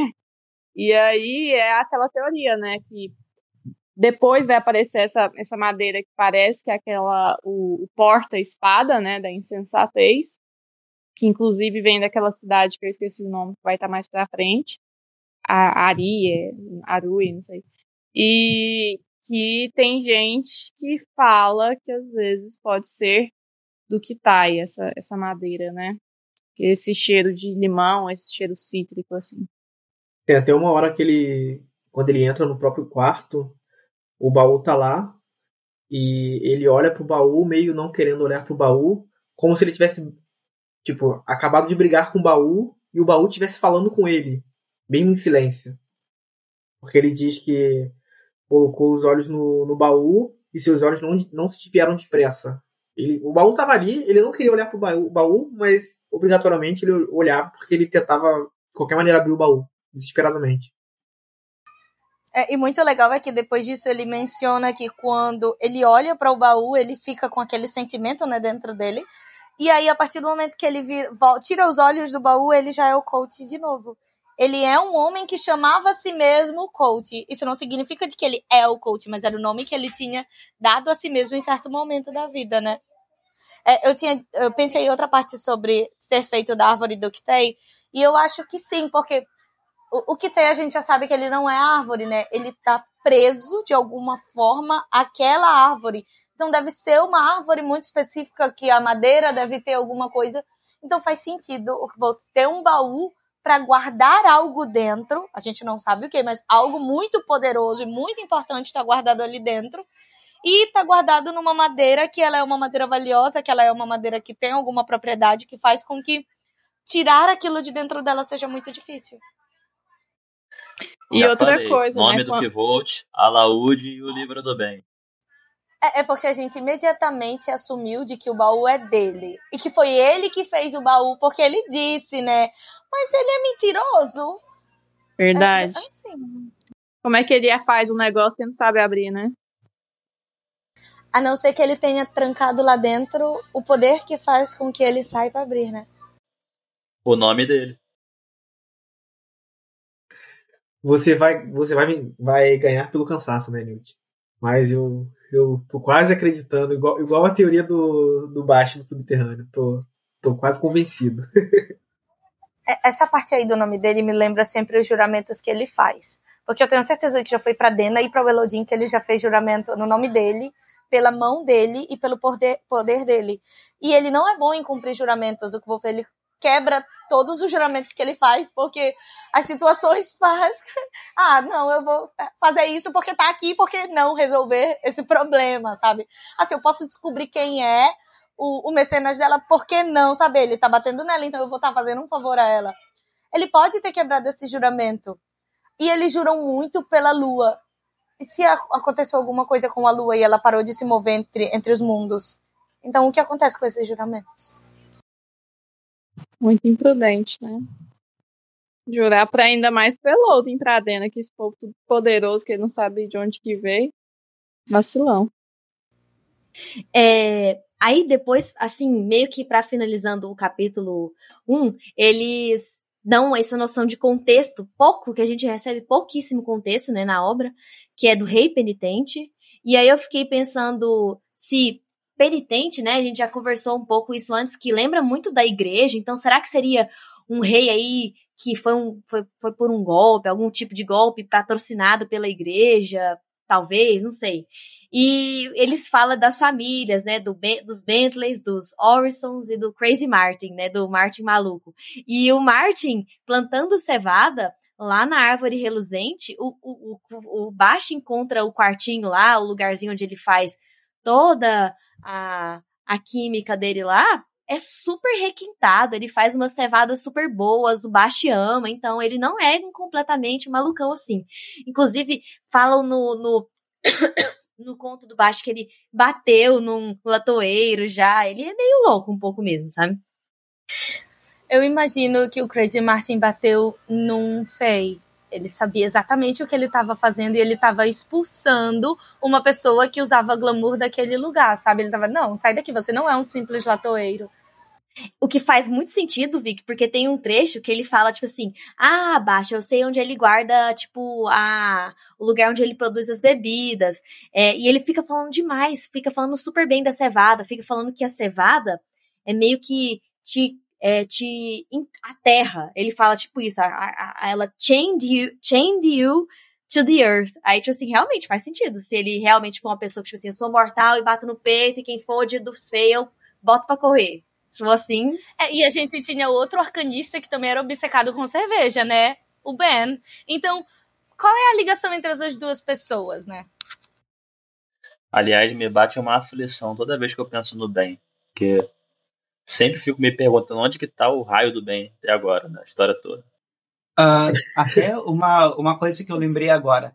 O, o, aquele livro, Rogues, que foi, da, uh, que foi da onde é que tá a árvore reluzente, é um projeto que o George R. R. Martin uh, criou para fazer essa coletânea, né? E duas, duas coisas que, ap que aparecem. É, é o Martin maluco, esse nome não tá ali à toa, e tem meio que solta lá o inverno está chegando uma referência interessante ao, ao velho maluco. Verdade mais. Além da demora de lançar livro. Essa, essa, inclusive essa parte, eu vou só para finalizar essa parte mesmo de do, do, inverno, eu acho tão engraçado porque eu sempre leio e falo, por que, que ele sempre tá tão pessimista quanto, quanto com o inverno? E eu aprendi a associar coisas geladas com o gris. Então, tipo assim, será que o gris retorna aí no inverno para pedir contas aí de alguma coisa que aconteceu entre eles, quem sabe? Não sei também. Fiquei pensando dessa vez. É porque eles dizem que ele vai coletar o dinheiro, né? Eu não sei como é imaginar em português. As taxas, né, do rei serão coletadas no próximo, junto com o inverno, né? A pessoa vai vir junto com o inverno. Então, será, né? Quem é o rei penitente? Porque a gente sabe que o Haliax ele vive em penitência, né? O Haliax ele está vivendo atualmente em penitência e pagando pelos crimes e por tudo que ele fez. Inclusive, como é que é o quarto? O quarto, como é que ele é descrito? Um quarto quase monástico, assim, o, o do Volt, né? Como se ele próprio tivesse também se colocado em penitência. Então ele não é tão distante, assim, é, do Heidex, no final das contas, nessa questão de punição, de autopunição, sei lá, castigo. É. Uma coisa que eu gosto muito do fim desse capítulo 1 é como a vida volta ao normal para todo mundo, menos para o que volta. As pessoas da cidade, elas, ah, ah, eles estavam loucos, não foi um demônio, acham graça, mas mesmo assim compram ferro para se proteger. O ferreiro faz o negócio dele, vende mais um pouquinho, e as pessoas se protegem e vivem o outro dia como se fosse a coisa mais comum do mundo. E é isso, uma noite acabou, o outro dia vai começar e a gente tem que se manter vivo. Agora, gente, vamos começar aí o capítulo 2. É um, um, lindo dia. Só um apontamento aqui que eu fiz, que foi o único que eu fiz desse capítulo, né? Que é o cronista falando da a tolice, é, a tolice do Scarpe em Treia, né? E depois ele vai encontrar lá o Barão, né? ele não acreditava, né? Eu acho que a tolice com o Scarpe é o lance de encontrar o Volt, né? Mas acho que ele nem acreditava que ele conseguiria encontrar o Volt, sabe? Acho que ele foi tipo, ah, vamos ver que esse velho maluco tá querendo e... Enfim, depois eu vou seguir meu caminho. E acha por acaso a, a pousada, né? Por acaso. Com F de novo, gente. Por acaso. Por acaso.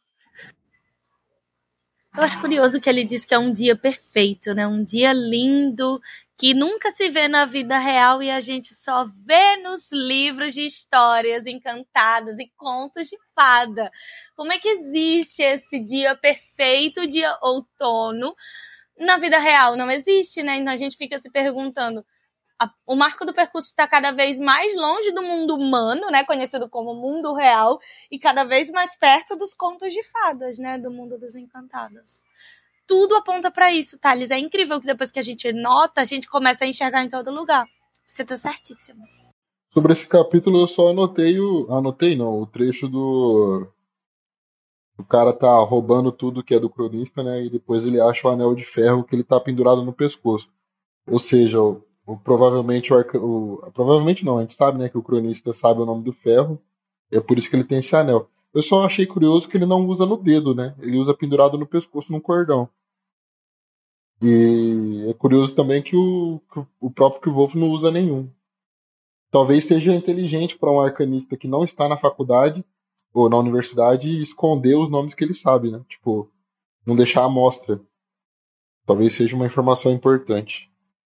Desse capítulo eu só anotei a parte que é uma referência, né? A Shaed, que eu até comentei com vocês. Que o cronista, depois de ser assaltado, ele vê é, numa, vegetação rasteira e uma sombra escura se desvencilhou. Como se o, o Kvolt tivesse dado a Shaed, porque logo depois ele encontra o Kvolt na, na mata. Eu tô mais com a Letícia de que é o Basti, ele tá meio que levando o cronista pelo caminho que ele deve seguir para chegar em Algures, né? Eu acho que é sempre isso, ele tá guiando o cronista sem que ele perceba. É, de coisas que eu anotei, é, foi a blusa, né? Que a blusa que é roubada por o, pelo dono da caravana aí dos bandidos é a blusa do Mael, então é ele, né? Que a gente vai lembrar lá, é a blusa que ele tem ciúme lá e ele reconhece lá no final do livro. É, outra coisa que eu anotei foi é, ele vai encontrar o Scarpa em Treia e, e tem um lugar que chama Atreion, que é citado pelo Maer Alveron quando eles estão citando as, as, as histórias favoritas do Zamir deles, ele fala, tipo, a minha favorita, o Álvaro, é, a minha favorita é do Zamir em Atreion. Então, aí eu fico, tipo assim, será que é, então, na Algures não tá ali beirando Vintas mesmo, não? Que a teoria que mais faz sucesso entre os fãs é Vintas mesmo. assim, por conta das moedas, por conta de umas paradas assim. E tem essa parte do de que ele vai fazer xixi e ele vê um corvo, né? Ele se assusta e vê um corvo.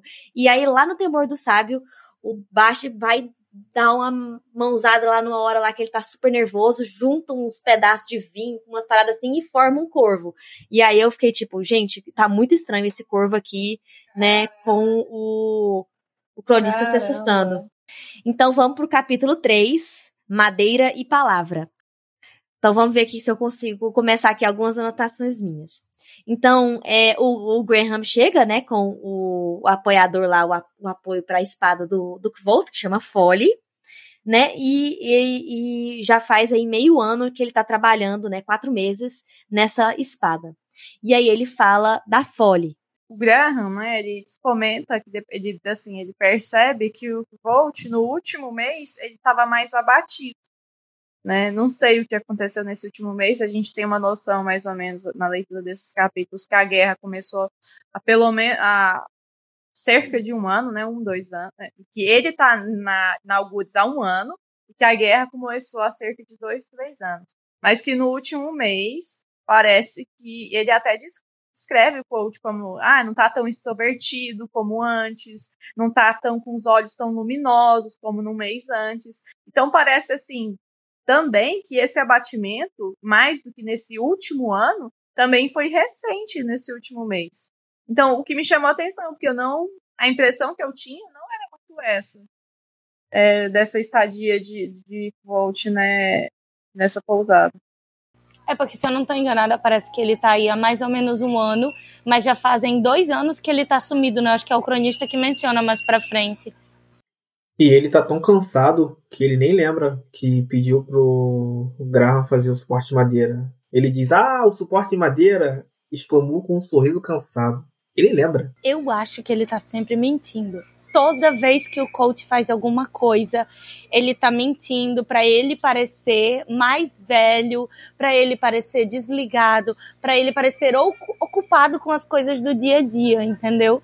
Eu sempre tenho comigo de que é tudo um fingimento, fingido. Tem uma frase que fala assim, né? O Graham fala insensatez, nome esquisito para uma espada. Aí o Volt assente com a cabeça e fala e mantém o rosto cuidadosamente inexpressivo. E eu, e eu sempre Tem... caio na, na lábia dele, né? Impressionante. Se encontrasse o Volt na rua, eu ia cair na lábia dele fácil. Nossa, eu ia bater na cara dele, chama ele de cínico. Tem uma parte, inclusive, no capítulo 1, que fala sobre ele parecer muito mais velho do que. Tipo, ah, ele não tem 30 anos, nem perto de 30 anos. Como que ele tem tantas rugas e um rosto tão cansado, uma expressão, ele se move de forma como se ele fosse mais velho. É tudo um papel, né? Então ele tá atuando o tempo todo. Que um dos, um dos, uma das preocupações do Bast é exatamente isso, de que ele está se perdendo no papel. Ele está de fato se entregando tanto àquilo que ele está vi, virando a máscara que ele mostra para todo mundo. Tem até aquela frase clássica, né? Que máscaras são coisas perigosas. Todos nos tornamos o que pretendemos ser. Então, Lê, o que, que acontece? Até essa releitura, eu sempre associei a insensatez como que o Wolf se lembrar de algo negativo para ele não repetir, né? Ou como se fosse tivesse uma carga pesada. Tanto porque tem a teoria de que a insensatez é a espada do Gris, tanto porque sobre o conselho do Ben, do Abenf, de que quando ele vai abandonar a trupe, ele vai se separar da trupe, ele fala que Wolf cuidado com a insensatez. Só que relendo dessa vez com vocês, eu prestei atenção num trecho aqui, que o que o Bash, que o, que Wolf está segurando o suporte da espada, e o que o Wolf, o Bash pergunta para ele que ideia foi essa. E aí o coach responde: Eu tenho o hábito de pensar demais, Bast. Meus maiores sucessos vieram de decisões que tomei quando parei de pensar e simplesmente fiz o que me, me parecia certo, mesmo que não haja uma boa explicação para o que fiz mesmo que tenha havido ótimas razões para eu não fazer o que fiz. Então, aí o Baixo pergunta se ele vai parar de, de se censurar, e aí e o, o que o Wolf fala que sim. Então, ou seja, ele vai deixar de ficar muito reflexivo sobre as questões e vai começar a seguir os próprios instintos, as próprias intuições, e vai começar a reagir das coisas de forma natural.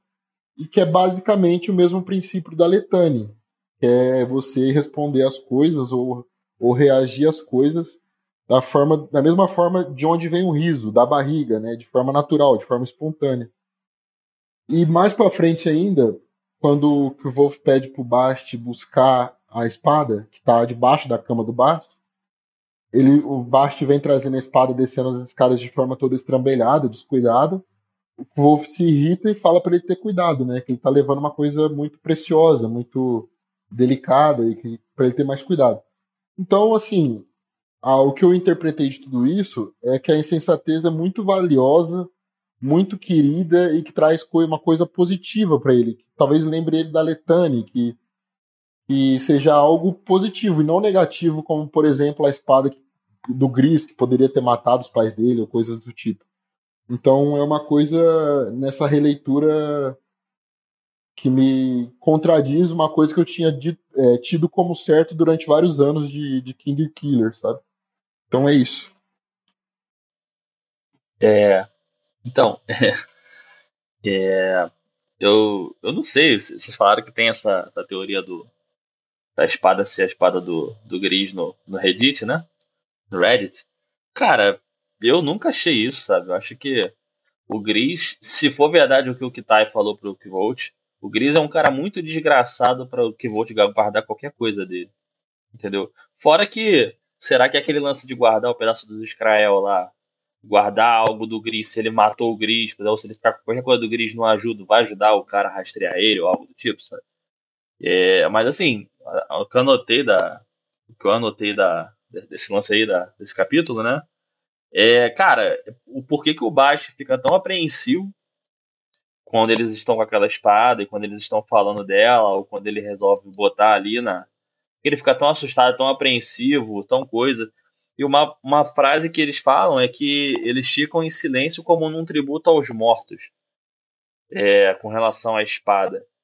E aí, assim, é, leva, me leva a pensar em que que o que que o Volt fez com essa espada, sabe? Assim, o, porque se é um tributo aos mortos e tal, quem se ele matou alguém com aquela espada, não que seja só o Chandriano, mas será que é mais alguém? Ele matou mais alguém? É isso que eu fiquei pensando, sabe? Só se. Teoria maluca. Só se, é, na verdade, a espada que ele ganhou lá dos Ademirianos, da Sherrin, ele fez alguma besteira muito grande com aquela espada e a Sherrin não aceitou aquela espada de volta e ele teve que mudar o nome da espada. Então essa espada passou a ser só dele, por isso que é uma insensatez. Como o Silvão disse que é da Letane, pode linkar uma coisa com a outra. É, e quando o Kvolf fala pro Bash que ele vai pendurar a espada ali no meio do salão, o Bash fica meio, tipo, impressionado, assim, como se o Wolf tivesse falado uma idiotice, né? Tipo assim, nossa, que absurdo, pendurar aqui, aqui mesmo. E assim, era, a espada tava debaixo da cama do Bast, meio que, tipo, não era para ninguém ver, sabe? Então, parece que o Bast fica meio impressionado quando o Wolf decide exibir a espada para todo mundo. Às vezes eu acho que ele mostra a espada como uma maneira de lembrar ele mesmo de que ele é o Colt. É como se essa espada ela não pertencesse ao Colt, sabe? Ela fosse um lembrete de que atualmente ele é outra pessoa. Porque logo em seguida, quando a gente vê que a caravana ela chega no bar, eles começam a cantar e entram elementos que fazem o Colt se tornar Kvolt novamente. Ele estava apagado, cabelo apagado, os olhos sem brilho, o movimento que até o, o Graham, eu acho que é o Graham, ele diz que ele parece uma planta que foi colocada num solo infértil e faltando algo vital começou a morrer. Então, imagina que essa, essa espada é para lembrar ele de que ele não pode agir como quem ele era no passado, que ele tem que se lembrar de que aquela pessoa não existe mais. Quando o pessoal da trupe, da caravana chega, ele canta, ele sente o cheiro de poeira e ele inala o cheiro daquelas pessoas como se fosse o cheiro de casa ele vive aquele som, aquele movimento, aquela familiaridade que as pessoas têm por estarem viajando há tanto tempo em conjunto, sabe? E ele vai se tornando cada vez menos cold. Aí ele parece mais alto, ele, o movimento dele é mais certo, é mais ágil, a voz dele já tem som de trovão de novo, já é a voz do Volt. O cabelo dele brilha, os olhos dele são vivos. Eu acho que a insensatez ela é um lembrete. Tanto que o, o Bess diz, é, é bonito, mas. Aí ele diz, não se incomode por, por minha culpa. Eu gostei. É como se fosse uma penitência, né? Já que ele vive para se reprimir das coisas e lembrar de que ele não é mais quem ele era. É o que ele. Como se que que... É uma censura. É como se ele se tornasse que o Wolf de novo fosse uma coisa muito errada e fosse trazer os problemas que ele tá tentando fugir, tipo, talvez os Israel, por exemplo. É, nessa parte, tipo, a, a descrição da espada, né? É, que ela é meio que acinzentada, meio turva, assim, é, e ela não tinha sinais de desgaste, né? Mas ela era antiga. E a gente sabe que espadas antigas são até que se prove o contrário, são bem lembram muito a Denrianas. Ou então um tipo de espada que seja moldada, né? Que a gente fala lá que o que eu vim falar, tipo, existem objetos que são assim no mundo, que magias que a, que a gente ainda não conseguiu replicar, magias inexplicadas mesmo, poderosas. que ele até mostra alguns objetos lá pro Kvols. Aí às vezes eu penso que a espada dele seja algum tipo de não uma espada qualquer ali, mas uma espada mágica de alguma forma ali, poderosa de alguma forma. E para ser fole, não sei se, se, se que, que, tipo de tributo aos mortos seriam, se é um tributo Tipo assim, olha, uma pessoa boa que essa espada matou, ou uma, uma pessoa ruim que essa espada matou. Mas uma pessoa que ele pode ter matado era o próprio rei. Então, assim, olha aqui, estão me procurando porque matei o rei, aqui tá a espada que eu matei, vou deixar ela pendurada aqui. Isso é o cúmulo da insensatez, isso é pouco pensado, seria uma coisa insensata, né? Que vocês estavam perguntando assim, quem mais que ele poderia ter matado? Eu pensei no rei, assim. É, pra. E ela tinha e era ela era mortal e afiada como uma pedra debaixo de uma água de rio. Só para deixar bem claro que essa, essa versão de pedra debaixo de rio, Riverstone, tá repetindo. E isso tem para mim tá alguma coisa. Gente, vocês lembram daquele aço que é mencionado várias vezes ao longo, do, ao longo dos livros? Tipo assim, ah, o meu alar era tão duro quanto o aço, não sei o quê. Talvez não seja esse o material da espada. Eu, eu esqueci o nome do aço. Hamstone. Hamstone. Isso. Será, eu acho que não. de alguma característica, não? É porque diz que ele é um aço quebradiço, que ele não é usado para fazer ah. espadas justamente porque qualquer forcinha sobre ele ele quebra. Ah, então esquece o que eu falei. E espada antiga a gente lembra das espadas dos adebrianos, né? Espada muito antiga de várias pessoas, sabe?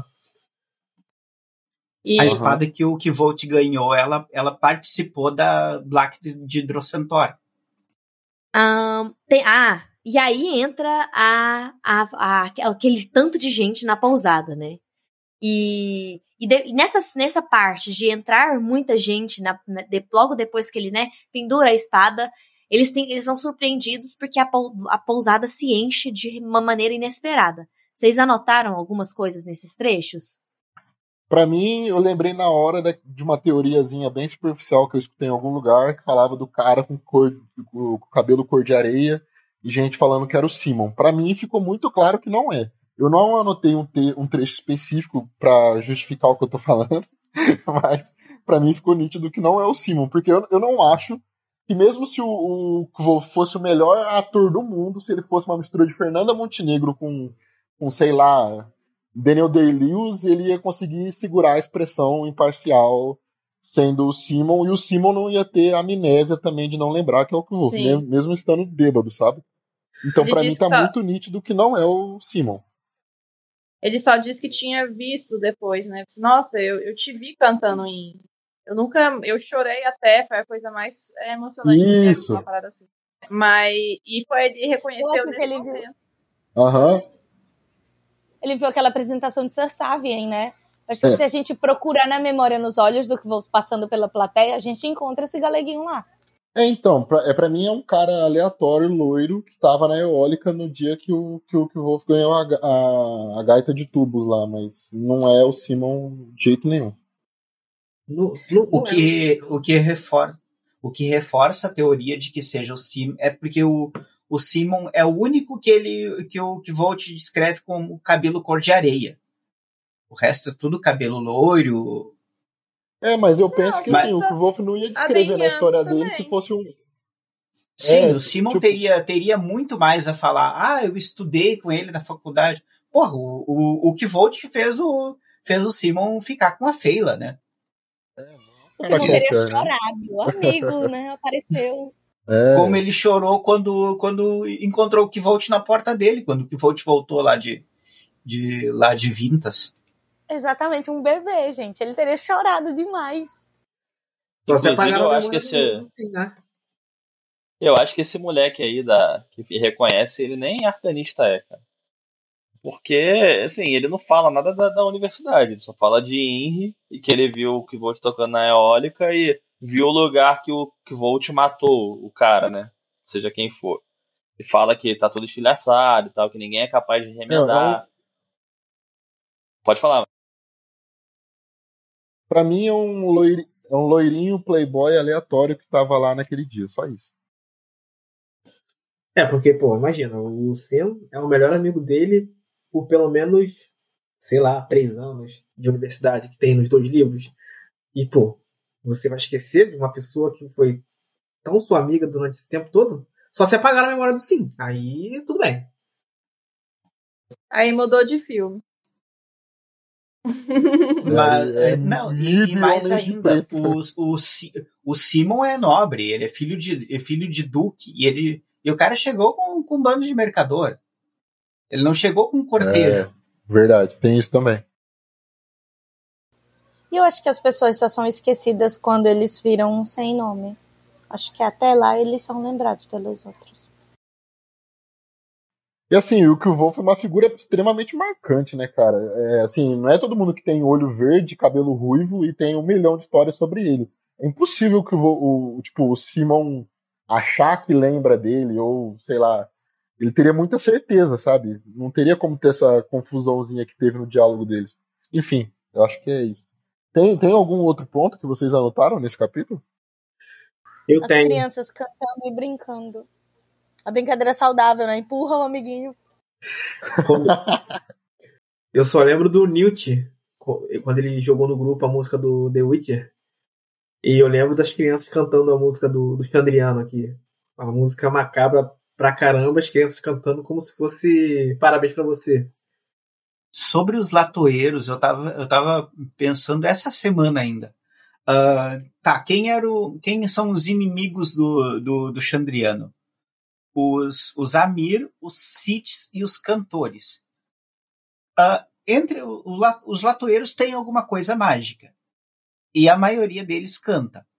E outra, o, o Kvolt, ele não. Quando ele dominou a, a, a Feluriana, ele não. Ele não falou o nome dela, ele cantou uma, ele cantou o nome.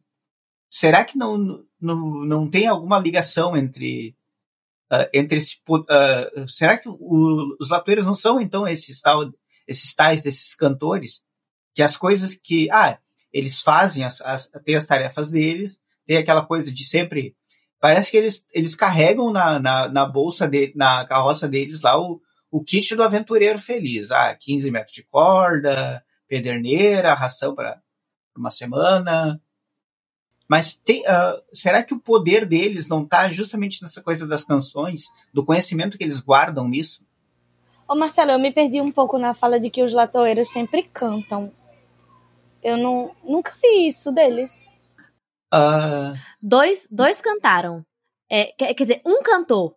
É, um que ele encontra antes de ir pro Elde. E ele fala: Nossa, latoeiro que canta é super raro. Eu acho que os latoeiros têm isso de serem esses seres que são respeitados, porque eles são a maneira que os Fei mais se disfarçam para ir para o um mundo humano, né? E como os Fei têm esse negócio de gostar de pregar peças em humanos, esse humor meio sem ética, eles ficam, ah, se você não me respeitar, eu vou fazer algo que vai te dar má sorte no caminho. E se você me respeitar, eu com certeza sei de alguma coisa que está acontecendo ali na frente que eu vou poder te ajudar. É, tem aquela teoria de que os latoeiros são enviados do Kitei, né? São pessoas, os latoeiros que vieram do mundo dos encantados são são os que em algum momento tiveram algum contato com o Kitei ou que sabem um pouco mais do que os outros, como a Auri. Eles sabem a forma que o mundo funciona e eles sabem como te ajudar. É, quanto ao poema, é, tem a descrição né, do Chandriano, eu achei muito interessante uma hora que a menina tapa o olho e persegue, né, algumas pessoas, dando a sensação que talvez seja o Celitos, né? Porque ele é um monóculo, ele perde um olho. É, e outra coisa é essa, para onde eles vão, para onde eles vão, é, perto e longe, aqui eles estão. É tipo assim, é, é a ideia que eu acho que eles têm uma certa aí, relação com o marco do percurso também. É, como que alguém pode estar longe e perto ao mesmo tempo? É, é via marco do percurso mesmo. Só queria falar que tem aquele trecho que o Wolf começa a ficar ocupado com os afazeres da, da pousada. E aí ele ah, tem um trecho que fala assim: achou graça das piadas, apertou mãos, sorriu e arrebatou moedas do bar, como se realmente necessitasse do dinheiro. Eu sou rica! Eu sou rica! É só isso que eu queria falar. Ô Letícia, completando o que você acabou de dizer, exatamente, no final do poema é, tem a seguinte. O, o poema é, é, o seguinte: Viu um homem que rosto não tem, andar com o fantasma aqui e além. Qual seu plano, qual seu plano? Chandriano, Chandriano. Ou seja, ele tá aqui, de repente ele tá em outro lugar, de repente ele tá em outro lugar. É, pode ser realmente marco de percurso. E lembra também quando o Haliax ele só chama todo mundo para as sombras e desaparece, né? Como se ele tivesse esse poder. É, tipo, ele tem um poder de teletransporte, né? Pelas sombras, porque ele é emo. mas mas Esse é verdade mesmo. Do... Esse negócio aí do Haliax, cara, me lembra um poder que eu vi no Bleach do Capitão Shunshui, que ele tem o poder de se esconder dentro da sombra dos outros. E ele se, tele, se transporta através das sombras de objetos e das pessoas e tal. Então ele pode atacar, inclusive, da própria sombra da, da pessoa que ele tá atacando. E aí, toda, a primeira vez que eu li, cara, eu fiquei com esse troço na cabeça. Eu falei, caraca, tipo Shunshui, tá ligado? No, no Bleach. E, e esse lance do marco do percurso eu acho que faz muito sentido, mas acho que nessas, nessas ocasiões aí do que eles vão fugir com rapidez e tal, que ele chama todos para as sombras, eles devem usar um outro tipo de transporte mesmo, até porque é, aqui na, na musiquinha aqui, cadê? Andar qual fantasma aqui e além. E assim, não tem muita menção de fantasma no mundo de, de da, das crônicas. A gente basicamente vê isso aqui só aqui, sabe? E também não é algo assim que a gente já viu na, na, nos estudos do Kivolt na universidade, nem Lá nos Encantados também, no Mundo dos Encantados, não deu para ver muita coisa sobre isso. É só aqui que tá falando sobre isso, andar como fantasma. Porque, como é que seria isso, sabe? Ficar invisível ou algo do tipo, sabe? A Let fez é, aquele vídeo lá recentemente falando que, daquela teoria, né? Que aqueles indivíduos quebrados poderiam ser eles próprios portais, né? Se a gente pensar que de alguma forma, quebrado assim, não só pelo conhecimento da magia, mas quebrado, amaldiçoado de alguma forma, o Heidex, também for um portal, ele também tem essa capacidade, né?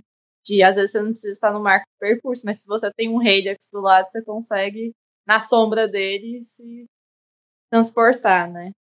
É impressionante que quando só como a gente está relendo, né? Só em três capítulos a gente vê, fica vendo esse coach decadente, entristecido, deprimente, depressivo. É, e toda vez que ele demonstra traços de Wolf, a gente fica muito feliz, né? Pelo menos eu fico. Ele começa a cantarolar com as pessoas, começa a cantar latoeiro curtumeiro e, e ele canta mais versos que qualquer um que está cantando já tinha escutado. É maravilhoso isso. E a facilidade com que ele consegue desenvolver uma mentira muito boa e muito complexa para despistar o cara que parece o Simon, sabe?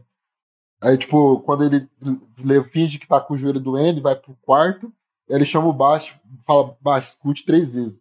E aí ele escreve, tipo, um parágrafo gigante, uma mentira super detalhada para conseguir despistar aquele cara que talvez tenha lembrado dele. É, é muito impressionante.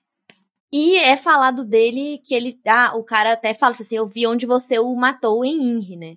E a gente não sabe se é um faz parte de mais um boato, né? Ou se faz parte, se ele tá querendo falar daquele momento que ele chamou o vento para Ambrose, ele destruiu algumas pedras ali, sei lá, na frente da eólica, ou se ele realmente matou um rei ou a outro alguém em Mir, né? É, fica aí. Até o momento o boato rola tão solto assim que a gente não tem, assim, certeza. Ah, acho que ele matou alguém. É, é porque nesse eu momento. Acho que ele matou eu acho que ele matou alguém e eu torço para que seja o Ambrose mesmo. Mas, mas eu não acho que seja uma confusão com chamar o vento, sabe? Eu acho que ele realmente matou. Sobre isso de criar mentiras muito rápido, eu lembrei daquela parte em que ele disse que toda mentira ela tem que ter um pouquinho de verdade para que as pessoas acreditem. E aí quando ele fala para o menino, ele diz não, porque três verões atrás eu estava no Elde e aí eu fui atingido no joelho. E aí você fica bom, três verões atrás ele realmente estava no Elde, né? É uma mentira parcial.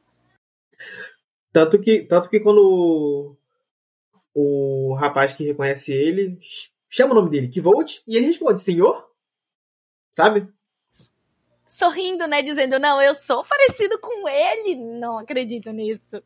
Ah, ele tem um pôster. Não, isso... É, ele falar que tem um pôster de Volt, eu falei, meu Deus, boy band. Aí ele é ridículo, sério. Cara, o... eu tava vendo esse lance que a, que a Lê falou, da, das pedras estilhaçadas. Cara, depois que eu reli, eu sempre associei isso aqui com ele chamar o trovão de novo. Dele, da, da, do calçamento ter ficado estilhaçado porque ele conseguiu chamar o raio, o trovão, e, a, e acertou o, a pessoa que ele matou com o raio. Por isso que estilha, estilhaçou tudo. É, Talvez porque por isso sido tão marcante também. É porque não é um efeito que o vento faria, né? Faz sentido. É, parece mais com o efeito de um relâmpago mesmo. Faz muito sentido. Só que o, o, o que pega é que por que, que as pessoas não conseguiriam consertar, sabe? Dizem que ninguém conseguiu Ah. consertar até hoje, sabe? É, É, Eu acho que é mais uma daquelas coisas pra manter a lenda viva. Ai, ninguém tocou e ninguém conseguiu consertar porque foi o grande Volt que destruiu o calçamento com o grande poder dele. Só que nesse momento não, é o Pivolt que tá narrando a história, é, o, é um outro narrador. Não, o menino É. que diz, entendeu? É como se fosse a mentira que estivesse sendo passada pra que o, o herói, né, ou então aquele ser misterioso, ele continuasse sendo construído no imaginário das pessoas. Porque quando a gente acha, meu Deus, ninguém vai conseguir arrumar isso, ninguém nem tentou arrumar porque foi o grande Volt que fez. Perfeito, É, a perfeito. prefeitura, igual a prefeitura do Rio, tá ligado? Tipo, ficou lá ruim. Ninguém nunca se preocupou em consertar. Depois disso, tem aquela parte em que ele pede ajuda para o Best para subir a escada, aí o Best fica, ai, você tava com tanta vergonha assim de ter tropeçado, e o Kvolt fica com raiva, né? Ele diz, ainda bem que você é tão fácil de enganar quanto eles. E eu fico pensando, um idiota mentindo para o outro. O Best com certeza notaria E o Kervolt saberia que ele estaria mentindo. E aí eu tô ficando com raiva já, porque eu nunca achei que eles estavam mentindo pro outro. Eu sempre achei, não, o Basti vai ajudar o Hash. Mas agora eu já tô vendo de outra forma, eu tô odiando. Também, vi que eu também, é isso. Adorei a sua fala. Sabe, sabe o que isso me lembra? A eterna dança de Kivot e Dena. Que um fica ali contornando o outro e tal, e o, a mesma coisa ele e o baixo. Um fica mentindo pro outro, me engana que eu sei, me engana que eu gosto e tal, e por aí vai. é que o Kivolt tem tanto dinheiro que ele deve encontrar um monte de menininho na rua, entrega o dinheiro, ó, você tem que contar que ninguém conseguiu consertar a calçada que eu quebrei. Você sai espalhando essa notícia por aí. Por isso que aqui é, diz assim, dizem, dizem, quem disse? Dizem que ninguém é capaz de remendá-las. Boa, boa. Faz muito sentido isso. E ele fica com muita raiva, né? Porque ele manda o Basti dar supostamente uma droga muito forte para o menino. Ele pergunta, ah, Nightmare, não, Menka. E o Basti fica até surpreso com o extremo que ele tá indo só pra calar uma pessoa que reconheceu ele. Gente, e o que vocês acharam desse, do coach quando ele foi pegar aquela barra de ferro e, falou, e citou um suposto avô dele? Fez até imitação de velho Mentiroso. e tal. Eu fiquei pensando se às vezes ele estava citando o Mael. Ou então. Não sei, será que não existe uma pessoa que falou isso pra ele mesmo? Não. Será que ele chegou a conhecer. Ele chegou a, a perceber nesse, nesse entremeio assim que quem é de fato a família dele, os pais, os avós dele, não sei, eu fiquei meio que voando nesse negócio. Eu acho que se ele chamasse o Álvaro de vô, ele ia dar um sorriso sarcástico. Não tem como ele chamar o Álvaro. Ah, foi tipo o vovô, sabe? Ele ia achar graça. Tal, talvez o próprio Ben, cara, numa, numa cena off-screen ali, pode ter falado algo do tipo para ele, né? O Ben que ensinou tanta coisa para ele. Eu acho que depois o Volt ele entra num estado que ele fica meio catatônico, né? Alguém me reconheceu, eu fugi do meu papel e aí ele fica mecânico. Parece que ele fica preso dentro da própria cabeça e ele faz coisas que são bizarras. O Basti fica super preocupado com ele, né? Ele tipo, os olhos dele estão completamente inexpressivos. Ele senta de frente pro fogo ele fica olhando as mãos deles, dele como se tivesse algo de errado com as mãos dele, sabe? Tipo, eu deixei escapar alguma coisa ou tá faltando alguma coisa. E aí ele faz tudo de forma mecânica. E aí é triste, eu fico triste. Ele diz aqui até que ele fechou a hospedaria mais cedo, coisa que nunca tinha feito antes. Porque ele ficou realmente nervoso com o garoto reconheceu ele, o Skyler apareceu, ele ficou realmente nervoso com tudo isso. E aí Cara, é impossível é impossível não lembrar, eu acho que no final do, do Nome do Vento, quando o, Bast assume por cronista que é ele que tá caguetando onde o Wolf tá, né? Tá espalhando por aí, onde tá dando várias pistas ao redor de, de Temerant, onde o Wolf tá. Então, assim, primeiro os Israel, depois esse moleque loiro, e aí cada vez mais vai chegando gente que conhece o Wolf. Então, até por isso que eu acho que vai dar muito ruim em muito pouco espaço de tempo, sabe? Quando ele está falando também sobre o que volta no fim do dia, esse dia que ele fica muito pensativo é um dia de morning, é o último dia da semana. Aí você vê que ele fica muito, muito triste, ele fica mecânico, ele faz as coisas de uma forma que não tinha ninguém por perto para notar, somente o Best. E aí o Best olha, ele fica preocupado, mas ele espera para saber o que, que ele vai fazer. E justo nesse momento que ele tá assim, se, se perguntando o que, que o Hash vai fazer é quando o Hash está se preparando para ir atrás do Israel. Será é, é, é aquilo? Será que ele estava pronto para saber que alguma coisa podia acontecer com ele se ele não usasse o poder dele para matar o Israel? É porque ele parece tão seguro de si quando ele tá lá com o Israel e quando ele volta e vê o, o Best no capítulo 4, que você acha que ele foi atrás do Israel, tendo certeza absoluta de que ele ia conseguir derrotá-los. Mas aí, nesse dia inteiro que ele está se preparando para ver o Israel, ele está extremamente triste, ele está extremamente apagado, ele está somente no automático, ele faz as coisas só o que precisa ser feito e sem, sem se importar muito com o restante. Ele não vive o papel, ele não limpa as coisas, ele não repete aquele papel do hospedeiro. Ele vai, fecha, precisou ajeitar alguma coisa, ele ajeitou e ele foi para o quarto. Cara, eu fiquei me perguntando aqui, com o que vocês falaram, é, sobre a situação de assim, ele fica pé da vida de ser descoberto, mas todo o tempo diz que ele tá esperando a morte, enfim. E quando o, o cronista o encontra lá na, finalmente, né, e tal, reconhece ele, ele também fica irritado, sabe assim. Então, sim, ele fala, ah, você não faz ideia do perigo que está me botando, vindo aqui e tal. E nessa, nessa situação desse moleque aí, que reconhece ele, ele também fica bem irritado. Cara, o que que ele tem a perder? Eu fiquei me perguntando isso agora, sabe? Porque se ele é um cara que tá esperando a morte e tal, o que que ele tem a perder se ele for encontrado? O que que ele tá escondendo ou guardando, sabe? Porque foi algo que eu pensei agora que, assim, bateu aqui e eu não tô achando sentido, sabe, na, na, na história, assim, na situação. É uma é, boa por que que pergunta. ele não se entrega, né? É, tipo, ele não se entrega, né? Ele, apesar de ele estar tá esperando a morte, ele tá derrotado totalmente, ele continua vivendo, né? Qual, qual que é a explicação? Realmente, é um bom questionamento, né? É por isso que eu falei ontem lá no grupo lá, cara, pra, eu tava até conversando com a Vicky, que ontem, ontem, ontem, ontem, sei lá, que eu, eu tenho certeza que naquele momento ali, aquela, aquela frase que ele fala pro Ferreiro, do avô dele e tal, e o bilhetinho que ele deixa por baixo, ele meio que assim, ah, vou lá, não tô com o meu poder, não, não, não tô assim, poderoso e tal, mas vou lá encarar os Israel e vou, vou morrer logo, sabe? Isso que eu acho que. Oi, filhote. Desculpa, gente, meu gato aqui chegou. Por isso que eu acho que ele já tava meio que assim, ah, vou morrer logo lá, vou lá encarar os Israel e tal. E de certa forma o, o cronista presente ali foi algo que me, mexeu com ele para ele sobreviver, sabe? É, então vamos pro capítulo 4? A meio calminho de Naugures. Quem tem, quem tem coisa para falar nesse capítulo? É, não, é só o nome mesmo do capítulo. A meio caminho de onde? É só isso. A meio caminho de onde? Só isso. Ah, esse, esse capítulo é o da adrenalina, né? É o da pancadaria, mas que a gente não- infelizmente não vê muito. Que é o que o Wolf derrotando os Israel. Mas eu queria ver mais detalhes, mais cenas de ação. Mas acho- Esse- eu acho que não tem muito o que aprofundar aqui, sei lá. É, é exatamente isso. É o narrador que está sempre presente. Quando a gente mais precisa dele, ele vai embora. Ele abandona a gente.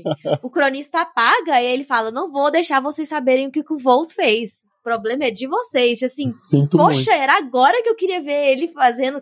Se ele tem simpatia, se ele tem letane, se ele tem ketan, sei lá, alguma coisa assim. É, eu acho que ele tem a ketan aí junto com ele, que tem até um. Lá quando a Vashet é, pega, vê a capa, né? A, a Shaed, ela fala assim: traz sua Shaed, a, sua Shaed não, traz sua capa que eu vou te ensinar a lutar com a capa. Que ela pode ser útil. Eu acho que ele usou a Ketan, eu torço pra que ele tenha usado a Ketan, né? É, deixa eu ver o que mais. Teve a questão que ele fala, né? Tipo assim, você teve má sorte a vida toda ou você salvou toda a sua má sorte pra gastar tudo essa noite? E eu acho que essa frase de luck aí não tá ao acaso. Eu acho que ele, se, ele fica jogando luck na nossa cara o tempo todo por algum motivo. É... E a- o jeito que ele descreve depois os Israel no, no, na, na fogueira é um jeito sinuoso. E outro jeito sinuoso que a gente vê descrito é com o Kitai. Ele vê um movimento sinuoso lá. É, e eu acho que ele fala sobre a madeira, né, que a gente já tinha comentado. Freixo e. é, que ele fala é Chanel. E eu acho que é isso. Depois fa- deixou uma parte da luta que faz muito sentido, Hum. quando ele disse que ele ficou perfeitamente parado e perfeitamente em silêncio. Me lembrou muito a Sherrin, como se ele tivesse ainda Letane, atingindo um nível de Letane em que ele tá fazendo tudo de forma perfeita. Ele faz o movimento necessário, ele não faz a mais do que aquilo. Não, e se você parar pra pensar, quando o Israel pula em direção ao cronista, é tão rápido que não dá tempo nem dele, dele levantar a madeira, assim, o bastão lá que ele tava, em direção a, ao Israel. Ou se, e o, o Volt, ele deu conta, tudo bem que ele estava, entre aspas, aquelas armaduras que pareciam até mesmo uma Shaed, né, uma capa de proteção, que ele depois parece que aprendeu a lutar com ela. É, ele aprendeu, ele conseguiu derrotar os cinco. Então, assim, não tem como falar que, que ele não tem nada, né? Tudo bem que ele estava todo rasgado, mas não tem como. É, quando tem um Skrael, ele pode matar uma cidade inteira, às vezes, não tem como. Não, aqui eu acho que foi, foi de propósito. O Patrick não quis mostrar a luta de propósito para mostrar com mais detalhes o que ele pode fazer no próximo livro. Então, obrigatoriamente, a gente vai voltar. Não, não, não reler o livro, mas voltar na nossa imaginação. Ah, ele deve ter feito isso. E por isso que eu acho que foi de propósito mesmo. Pra gente. Ah, fica na imaginação aí. O Pivot é sinistro e fez isso e pronto. O Só reforçando isso que a Jordana falou sobre ter, ser muito impressionante ele ter matado os quatro. No capítulo 5 vai ter ele contando pro Bast, né, o que, que ele fez, e o Bast fica muito impressionado quando ele fala que ele matou cinco. Tipo assim, ele pergunta quantos outros o outro cara matou. Ele falou, não, ele não matou nada, ele só distraiu um por alguns instantes. E aí ele fica. O Baixo fica impressionado e fala assim, nossa, era para você ter morrido duas vezes, Baixo. Ô, Hash. Enfim, foi isso. Uma coisa muito curiosa é o nome desse capítulo, que ele é basicamente Halfway to Nowhere, é, a caminho de lugar nenhum, né? No meio do caminho para lugar nenhum. Aí, enquanto o cronista está narrando, ele diz assim: é, aí ele diz que uh, and abandoned any thought of making it to nowhere that night. Ele já não tinha no, na, no pensamento do cronista para ele chegar lá, ele teve que ter o pensamento de que ele estava indo para lugar nenhum. Sempre dá essa essa ideia que é da teoria do Tales, onde fica nowhere, de que você está indo para lugar nenhum, você só está passando e que você não vai chegar lá, você não vai ficar lá. E também o cronista nota a cor do cabelo do Kvolt, que ele tá vermelho vivo, né? Ele diz, ah, é um cara com um cabelo vermelho vivo e o, os olhos muito verdes e muito brilhantes. Então a gente sabe que ali ele não é o Colt, né? E aí corta pro capítulo 37, nunca vou esquecer esse capítulo na minha vida. Capítulo 37, Temor do Sábio, um cantinho ao redor da fogueira. Onde o Kvold começa a contar a história de Feriniel, e ele diz que você não consegue entrar naquela cidade é, por querer. É sempre ao acaso. E o que, que o cronista faz quando encontra o Kivold? Por acaso. Além do acaso, o Kvold ainda está na fogueira e o cronista quer um lugar na fogueira dele e queria só um pouco do jantar, compartilhar o jantar, que é a mesma coisa que o velho mendigo está fazendo, né? E aí o Kvold diz: pelo amor de Deus, você viu um fogo desconhecido num lugar desconhecido e você tentou entrar, você se aproximou, tipo, o que, que você tem na cabeça, né? Tem um. Logo no começo do capítulo, quando começam a sentir os cheiros, tem uma referência, né? Fedir a cabelo queimado. E depois a gente vai sentir. Sentir não, né? Vai ler sobre é, cheiro de cabelo queimado quando acontece a tragédia, né? É, mas esse cheiro de cabelo queimado, ele, é, acho que ele está se referindo ao mesmo cheiro de cabelo queimado do Scrael no capítulo 1, que foi aquilo que a Letícia disse, que ele pode estar tá usando o cheiro para atrair os outros Scrael para o local. Mas é uma boa observação, porque o ataque da trupe, ele também tem cheiro de cabelo queimado. Mas eu acho que na trupe é de gente mesmo, infelizmente. Ai, que horror, tá? É de gente, é de gente, é pesado. Desculpa. É, da pesado. mãe. A mãe, coitada. Cara, eu também. Eu. Acho que a única anotação que eu fiz desse capítulo foi o negócio das cantigas infantis, né? Que ele diz pro, pro cronista que você se surpreenderia é, na quantidade de verdades antigas que se tem nas, nas cantigas infantis, tá ligado? É uma, algo que a gente já sabe depois de reler né, os livros, mas aqui no início, né, era, isso aí parecia uma parada assim, tá, é uma informação, pode ser importante, mas depois a gente vê realmente o quanto essas histórias são importantes dentro da, da, do, dos livros né, desse mundo. É uma coisa que a gente pode trazer até, nossa, até para nossa vida, né? Será que o boi da cara preta existe realmente? O Curupira, né? Saci. É só assistir Cidade Invisível, pô. Aliás, muito boa a segunda temporada. Ou mesmo que não existisse, será que a gente entraria no lugar que dizem que tem? É, Rapaz. fica a reflexão. Não mesmo. A gente pode ir pro capítulo 5?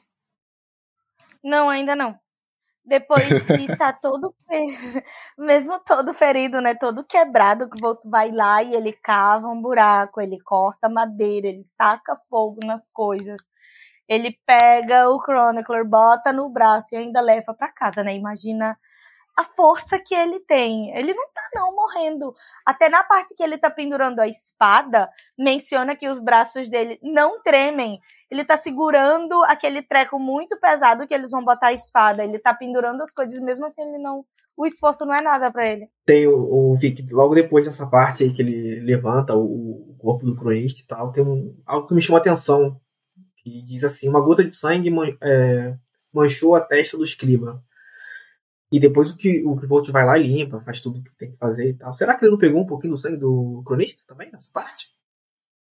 Porque a gente sabe que o sangue do o sangue é, é super interessante, tanto que ele deve ter o sangue dele, o Volt fica com pistola quando ele a- acontece umas coisas com ele, ele acha que foi ela. Então nessa parte eu achei, assim, pode ser coisa da minha cabeça, mas uma gota, uma gota de sangue manchou e depois o Kivult vai lá e limpa. Será que ele não pegou um pouco do sangue do cronista? É porque eu acho que é o sangue do Kvolt É, que cai na cabeça do escorre. cronista. Ele limpa, ele é bonzinho, ele ainda diz assim, desculpa, tipo, preocupado, sangrei em você. É, foi desse Talvez. jeito que eu entendi também. É, e talvez até com uma noite, tipo, opa, limpar o sangue aqui, que é resquício, que é poder, né? Quem tem meu sangue tem meu poder, então vou limpar também esse negócio aqui. Mas ele poderia estar atuando. Tipo assim, caiu um pouco do meu sangue ali e automaticamente limpou o sangue do Kivult e pegou um pouco do, do sangue dele.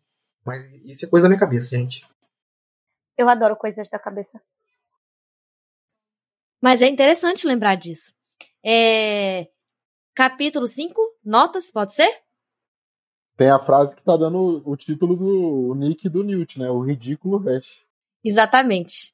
É exatamente isso. Então eles chegam com o corpo do cronista, o Bash fica super, super chateado, é, se, se coloca pra dar os pontos no, no Volt, e a gente sempre fica em dúvida se o Bash tá ou não fingindo a preocupação, se ele já sabia, se não sabia, surpreso ou não.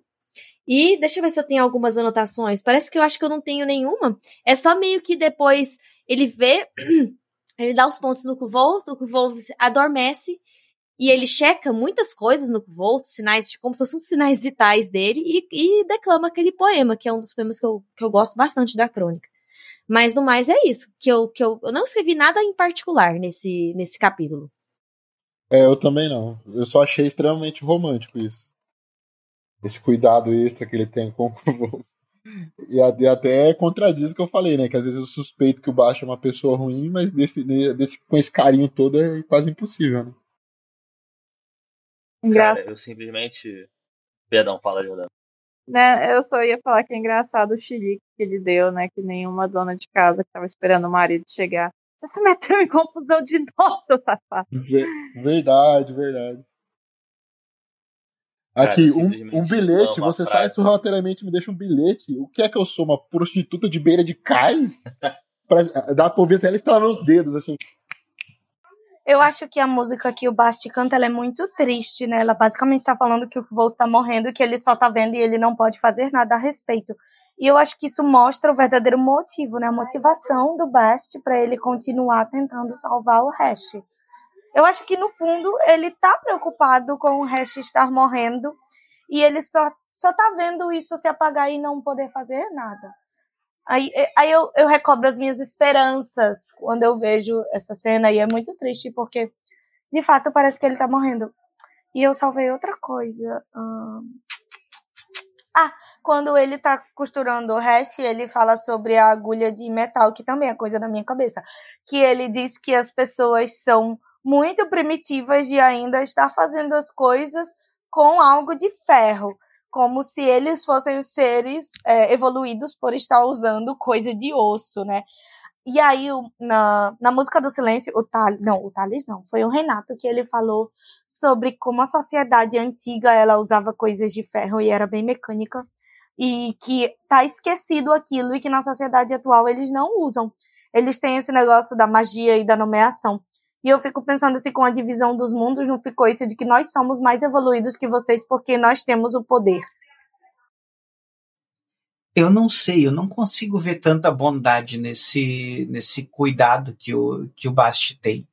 Porque o. Uh, uh, bom, a gente só conhece ba basicamente uh, três seres faéricos. A gente conhece o Bast, o Kipei e a Feluriana. E os três são movidos pela vontade. o Bast é o único que a gente vê nitidamente que tem uma agenda. Então ele tá, para mim ele tá, ah, tá, tá curando ali o Kvolt, porque o Kvolt é o único que, que pode fazer uma merda que ele que o Bast quer que ele faça. É, eu, eu concordo e discordo, eu concordo e discordo, Marcelo, porque é muito carinhoso, sabe? Tipo, ele cobre o Kvolf, ele declara um poema. É, que nem eu falei, eu concordo e discordo. Desculpa, Newt, é a segunda vez que eu te interrompo, pode falar. Desculpa não, desculpa não. Cara, então, é, é, é o que eu falei, né, é, mais cedo. Até pega isso aí que o Marcelo falou, cara, de. É, eu acho que tem ali um motivo que a gente não sabe ainda pra. Não é só bondade, tá ligado? É, acho que tem ali um motivo para ele querer reerguer o, o, volte a, a, antiga glória e tal. Mas ao mesmo tempo eu acho sim que ele se preocupa de, de forma real com o hash, né? Inclusive, eu acho muito bonito esse, esse poema que ele. essa coisa que ele canta, né? Eu até, eu até botei aqui, isso é uma canção dos encantados, porque parece, né? Porque é como se fosse um elfo do Senhor dos Anéis falando sobre o Aragorn que vai morrer e tal, e a, e a Arwen vai ficar sozinha. É algo que partiu dos elfos, daqueles que vivem para sempre, falando sobre a mortalidade dos homens, sabe? E eu amo, simplesmente amo a frase ridículo, Hash. Eu cuido disso. É só isso que eu queria falar. Mas vocês acham mesmo que os Fates são 100% tipo, objetivos? Eles seguem só 100% só o desejo deles? Eles são incapazes de sentir empatia, alguma coisa assim? Eu acho que eles têm uma tendência a serem mais. É, menos emotivos que os humanos, mas eu não sei se eles são, assim, tipo, 100% sem sentimento, sei lá. Sem empatia. Eu acho que eles têm os objetivos deles, né, o que deve ser cumprido, mas eles também sentem sentimento pelos outros. A gente vê que a Feluriana, ela entra em sofrimento quando ela vê que o Kvolt está em sofrimento. A gente vê que o, o, o Best, quando ele fala do Hash, ele fala com um certo carinho, até um carinho de posse, porque ele diz é o meu Hash. É, você vai salvar o meu Hash, você vai trazer o meu Hash de volta, ele vai cuidar do Hash, ele faz tudo que é possível para manter a saúde do Hash sei lá, ele quer que Kvolt faça alguma coisa para ele. A gente não sabe, né? Porque, infelizmente, um monte de lacuna. Mas eu vejo que ele tem esse amor meio possessivo e de que ele vai manter ele a salvo até ele ter o resto de volta. É, eu concordo. Inclusive, inclusive vi que é, tem a, o trecho que ele pega no ferro para provar pro cronista que, enfim, que ele não tem poder sobre ele. E tem o trecho que ele transfere as feridas do, do Kvolt para ele, né? Que ele bebe aquele leite e tal, e o Kvolt estava com a boca ensanguentada porque ele tinha apanhado, e quando ele, ele, ele fala e sorri, fala que a boca dele tá ensanguentada. Então, parece uma parada que ele fez ali para transferir o, a, o, o, sofrimento do, do, do Kvolt pra ele, né? Então, assim, cara, um encantado que não é, se importasse que não tivesse simpatia, sentimento, ele não faria uma parada. Ele jamais se machucaria. É um encantado, um ser eterno e tal, ele jamais se machucaria por uma parada que ele tá cagando, ou que ele só tem um objetivo ali cru, sabe? Isso que eu acho que assim, ele deve ter ali sim um, um objetivo obscuro, mas eu acho que o, a, a parada, o sentimento pelo, pelo Kvolt dele é real. Ele gosta assim do Kvolt, sabe? E até nessa música ele diz, né? Se eu pudesse, eu te daria o meu próprio fogo. Gente, é, não sei, não tem como ele só ser ruim, ele só querer algo. É, então vamos para o capítulo 6 agora. O preço da, de lembrar, o preço da lembrança. É, que é o que o cronista vai aí colocar o Wolf é, na parede e falar, tipo assim, quer contar sua história para mim ou não? E alguém tem alguma coisa que anotou, que quer falar, alguma coisa que notou no futuro, que apareceu agora, ou uma teoria. Ah, sim, eu Cara. acho que não tem nada, nenhuma um, um mind blowing, sabe? Não tem nada escandaloso, mas tem várias coisinhas, né? Tipo, ah, o rosto de um homem que matou um deus. É, tem aquele trecho, né, que ele fala o verdadeiro nome, Devon Lockless, e, e o, e o cronista fica paralisado. Tem várias coisinhas, mas eu não vi nada, tipo, nenhuma teoria de explodir cabeças, não. Eu anotei sobre a parte que ele fala: já matei homens e coisas que eram mais do que homens. Todos o mereceram. Coisas que eram mais do que homens. Cara, eu, eu vi aqui, a primeira coisa que eu destaquei aqui foi o, o Kvolt ter um- uma cabeça prêmio, né? É, tipo, eu- isso é algo, algo que passou batido em todas as minhas leituras, mas fiquei perguntando, cara, quem que é o, o- quem é a pessoa que botou, né? Qual o reino que botou a cabeça dele a prêmio, sabe? O motivo a gente já imagina, né? Mas quem que tá caçando ele, né? De quem que ele tá fugindo, de fato e tal. Então, Newt, E- lembra, lembra ontem que a Pode gente tava falar. conversando no, no WhatsApp você falou que o. Tipo assim, o mundo achava que o Kvolf estava morto, né? Eu acho que tem algum. Uhum. Eu acho que é como tudo em Temerant, né? Devem ter algumas pessoas que acham que ele tá morto, algumas pessoas que ele tá só, tipo, desaparecido. E tem algumas coisas que. Algumas pessoas que sabem que ele tá vivo e querem matá-lo mesmo, né? Então, tipo, deve ter várias versões da história, como todas as outras em Temerant. É, inclusive, uma das pessoas que eu acho que sabe que ele tá vivo, mas que me desagrada muito pensar que essa pessoa tá viva ainda é o Ambrose, né? Eu consigo imaginar o Ambrose sabendo que o Kvolt está vivo e botando na cabeça dele é prêmio, sabe? Essa aquele arrombado. Ah, com desculpa. certeza. Mas, assim, eu fico triste de pensar nisso porque o Ambrose tá vivo, aquele desgraçado. É, e outra coisa que eu reparei, cara, é que o Devon falou que ele deixou esse nome pra trás, né? Devon, Devon Lottis. É, ele deixou esse nome pra trás e, assim, se eu parar pra pensar, são dois homens que deixaram nomes pra trás, né? O Kivolt e o Devon, né? É, o cronista e o, e o matador do rei. E deixa eu ver, acho que eu anotei. Ah, anotei também o negócio do novo Chandriano, qual é a diferença do, do- dele para um, pra um Chandriano. É, quem são as pessoas que ele, ele fala que as pessoas que importam sabem a diferença, né? Quem são essas pessoas que ainda têm contato, que sabem dessa parada dele, sabe? Se ele não tem mais contato com ninguém, se ele tá nesse isolamento aí, quem são essas pessoas que importam, que, que sabem, sabe? E é isso, e o lance de ter sido traído, né? E ele fala ali meio que rápido pro, pro, pro cronista, né, pra dar um fora nele, e eu continuo achando que é a Dena, vou morrer achando que é a Dena até sair a porcaria do terceiro livro.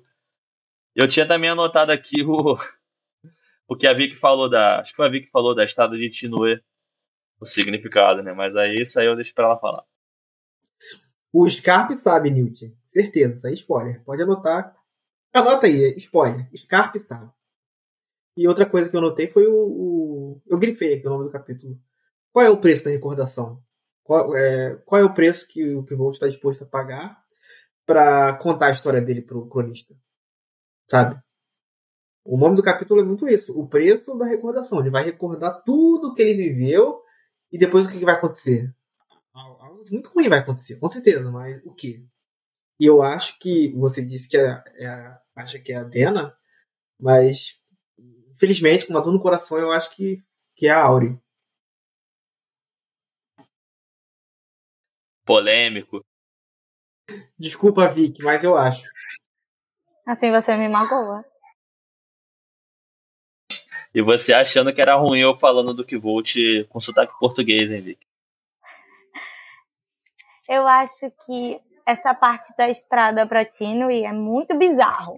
Porque eles estão conversando e aí o que diz: Ah, mas antes da gente falar sobre isso, me diz, como é que tá a estrada para Tinui? O cronista, o quê? Eu não estava indo para Tinui, eu estava. Ah, aí ele fala: Não, a estrada estava assim. Parece até algo meio ritualístico. Mas qual é o significado disso? Não parece um como se fosse um ditado? Um ditado popular. Tipo assim, ah, antes da gente começar, quem é você na fila do pão, sabe? É como se fosse um ditadozinho popular. Só que Eu sempre meio- enxerguei dessa forma também, tá? Sim, no meio O do. problema é que dessa, dessa vez o cronista ele realmente responde como é que tá a estrada. O restante, no, no livro, a gente vê quando ele tá conversando com, acho que é o Willen, que ele explica um pouco do ditado, né? E ele fala, é igual perguntar como tá a estrada pra Tinui. Mas aqui, nesse. Parece ter outro significado, parece ser alguma coisa diferente. Talvez os dois tenham conhecimento de que essa, esse ditado, essa pergunta seja de alguma coisa, alguma forma secreta de se comunicar, ou de, sei lá, os Ami. Os Ami têm uma, uma forma de se, de se identificarem, sabe? Tipo maçonaria, assim, sabe? E aí essa seria a forma deles se identificarem. Eu, eu já pensei nisso uma vez, tá ligado? Alguém tá com uma versão em inglês aí fácil? Porque esse negócio que o Thales falou sobre o título do capítulo me, me chamou a atenção. É, a palavra que usa no preço para inglês, alguém sabe aí o que, que é? The Price of Remembering. Ah. É, me chamou muita atenção. Gostei, Thales.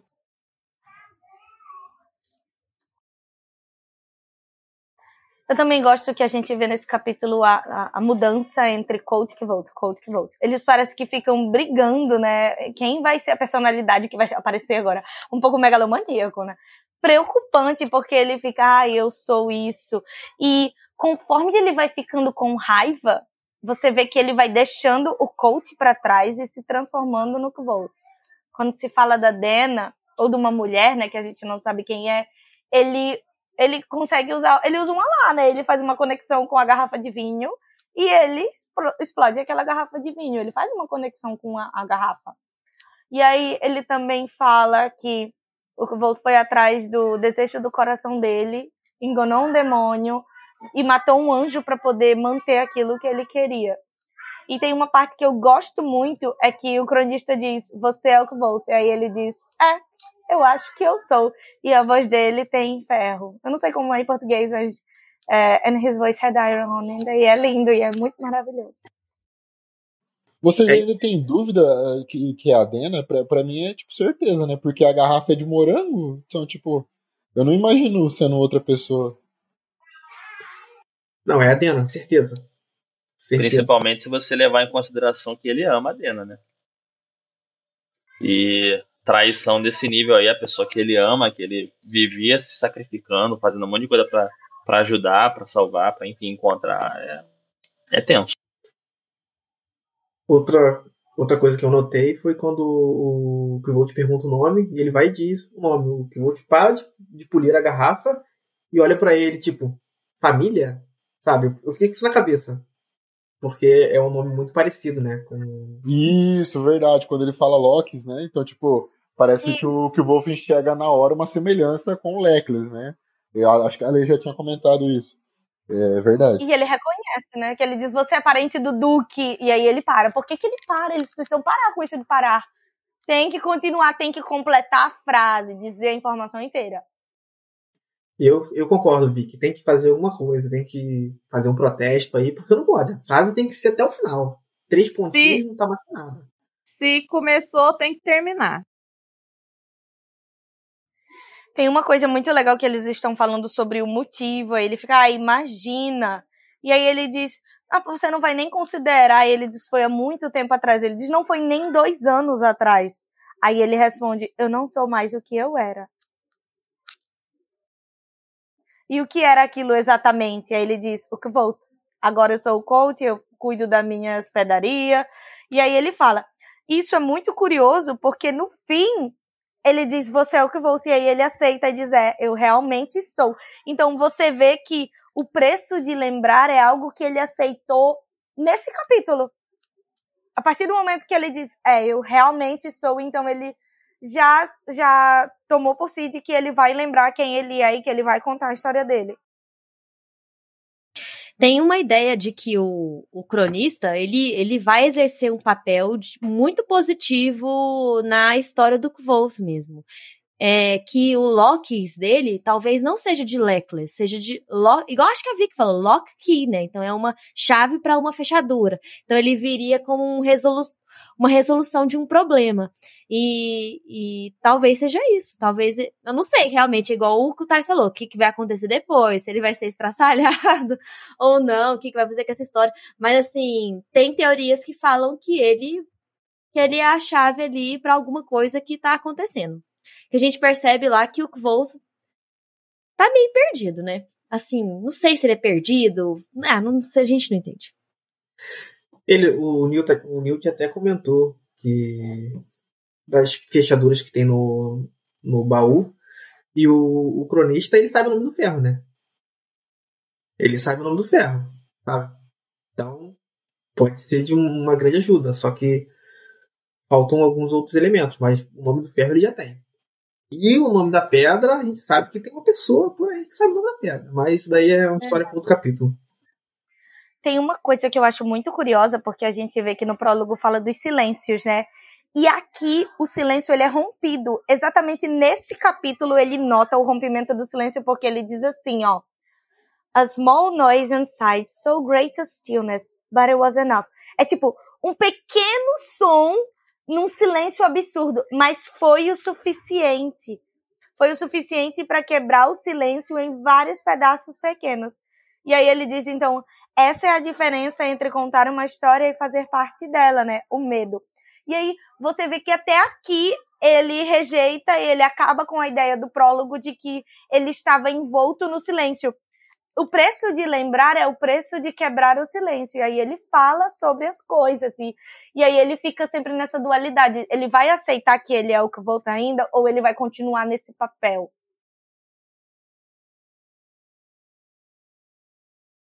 Ah, tem outra parte também que eu gosto muito. Desculpa, vou falar agora um monte.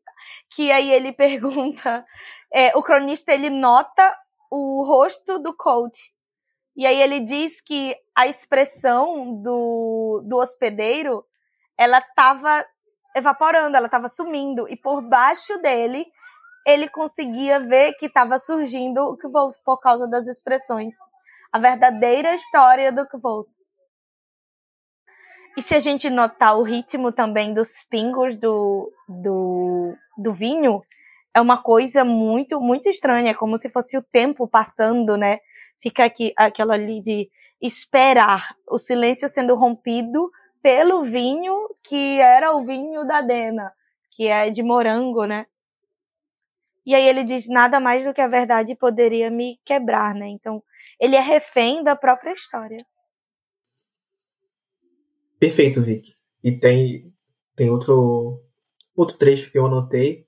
Foi quando diz, é, as histórias dizem assassino, não herói. Que Volt o arcano e que Volt o matador do rei são duas pessoas completamente diferentes. Verdade. Que isso? Uma coisa muito curiosa também é quando o cronista diz: Ah, eu achei que você fosse ser mais velho. E aí ele diz: Eu sou quando o tempo todo leva a gente a acreditar que ele não é tão velho quanto ele se parece. Porque até onde eu sei, o cronista é mais velho do que o Kvolt. Beleza. Aí o Kvolt entrou na universidade com 14, 15. E aí tem só dois anos de que ele arruinou tudo e fez o fim do mundo acontecer. E mesmo assim, ele não parece ter nem 25 anos. Como é que o cronista olha para ele e diz: Eu achei que você fosse mais velho? Eu acho que é porque a face que o Kvolt está mostrando é dele mesmo, né? Ele não está mostrando o papel do hospedeiro. Não sei se é hospedeiro, acho que é.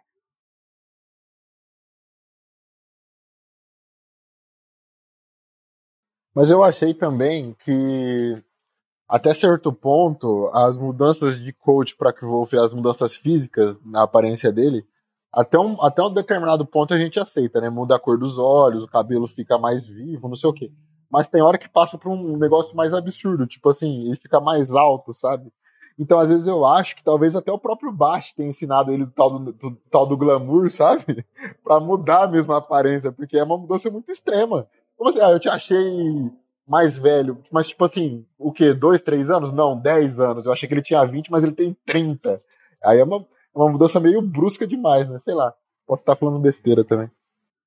Eu, eu concordo com você, porque Gostei. mostra até um pouco daquela teoria de que os Adinaru, eles vêm de um povo que tem poderes, né? Eles não são somente uma trupe itinerante de bons atores. Eles têm algo e eles têm histórias antigas e eles têm coisas que são ensinadas de um para o outro. Porque mesmo antes do Kavolt conhecer o Best, os amigos dele já notavam essas mudanças no comportamento dele. E ele não foi algo que ele aprendeu com os encantados, foi algo que ele aprendeu com o pai. As pessoas que trabalhavam na trupe que vieram de fora, eles não eram tão bons quanto o Kvolf desde pequeno. Então, Talvez é algo que seja passado por gerações de Edna Rue e que elas só se continuam. O poder deles, né? É a magia deles. Cara, é, eu adorei o que o Silvão falou. Faz muito sentido. Mas eu sempre imaginei essa mudança de altura, aquelas técnicas de, de teatro, de presença de palco que o, que o pai do, do Kivolt, o Arliden, ensinava para ele. Porque em diversos momentos da história você tem ele, ele interpretando e ele fazendo posturas diferentes, ele fala da entonação da voz e tal. É, eu sempre vi dessa forma, mas eu também acho maneiro essa, essa teoria do, dele ter aprendido essa magia, entendeu? E ser uma ancestralidade dos, dos Edenos. Eu acho muito curioso também que a partir do momento que o Wolf ele decide relembrar, ele passa a ter o cronista como refém. O jogo virou. O que você acha? Você acha que as coisas vão ser feitas no seu termo? Não, elas vão ser feitas no meu termo ou nada, nada é feito. Você acha que eu vou ficar esperando por você? Não, eu vou contar minha história do jeito que ela deve ser contada ele já sabe o jeito que ela deve ser contada, ele já sabe o que, que ele vai falar. Por quanto tempo o que Volta esperou ser encontrado? Ele não queria desaparecer, ele não queria estar escondido. Ele estava esperando alguém encontrá-lo para ele contar isso. E outra coisa também que ele fala é tipo, o que, o que você, o que te leva a pensar que você vai poder sair daqui sabendo o que sabe? Então, realmente, agora o, o cronista tá em cárcere privado, sabe? É porque, é porque acaba caindo no orgulho dele, né? Acaba caindo no orgulho dele, porque ele precisa que as histórias, todas as coisas que ele fez, precisam continuar. Alguém precisa continuar contando a história dele. Então, de repente, chegou um momento que as histórias estavam sendo esquecidas. E quando as histórias começam a ser esquecidas, as pessoas esquecem de você. Então, ele encontrou o momento certo para. Então, eu vou contar a história, só que eu vou colocar um elementinho a mais ali para você aumentar essa história e jogar no mundo. Temos o Michael Jordan de, de Inaugures, né? Com Last Dance. É. Eu, eu ia só comentar rapidinho, Vicky, que. Eu, eu ia falar justamente do, do desse negócio do orgulho, Thales. Porque assim, também. O orgulho também é no ponto do seguinte, cara. Pô, tu tá de sacanagem, né, meu irmão? Que tu me encontrou. Eu vou contar a minha história para você, mas você tá, não, me conta aí em, em duas horas.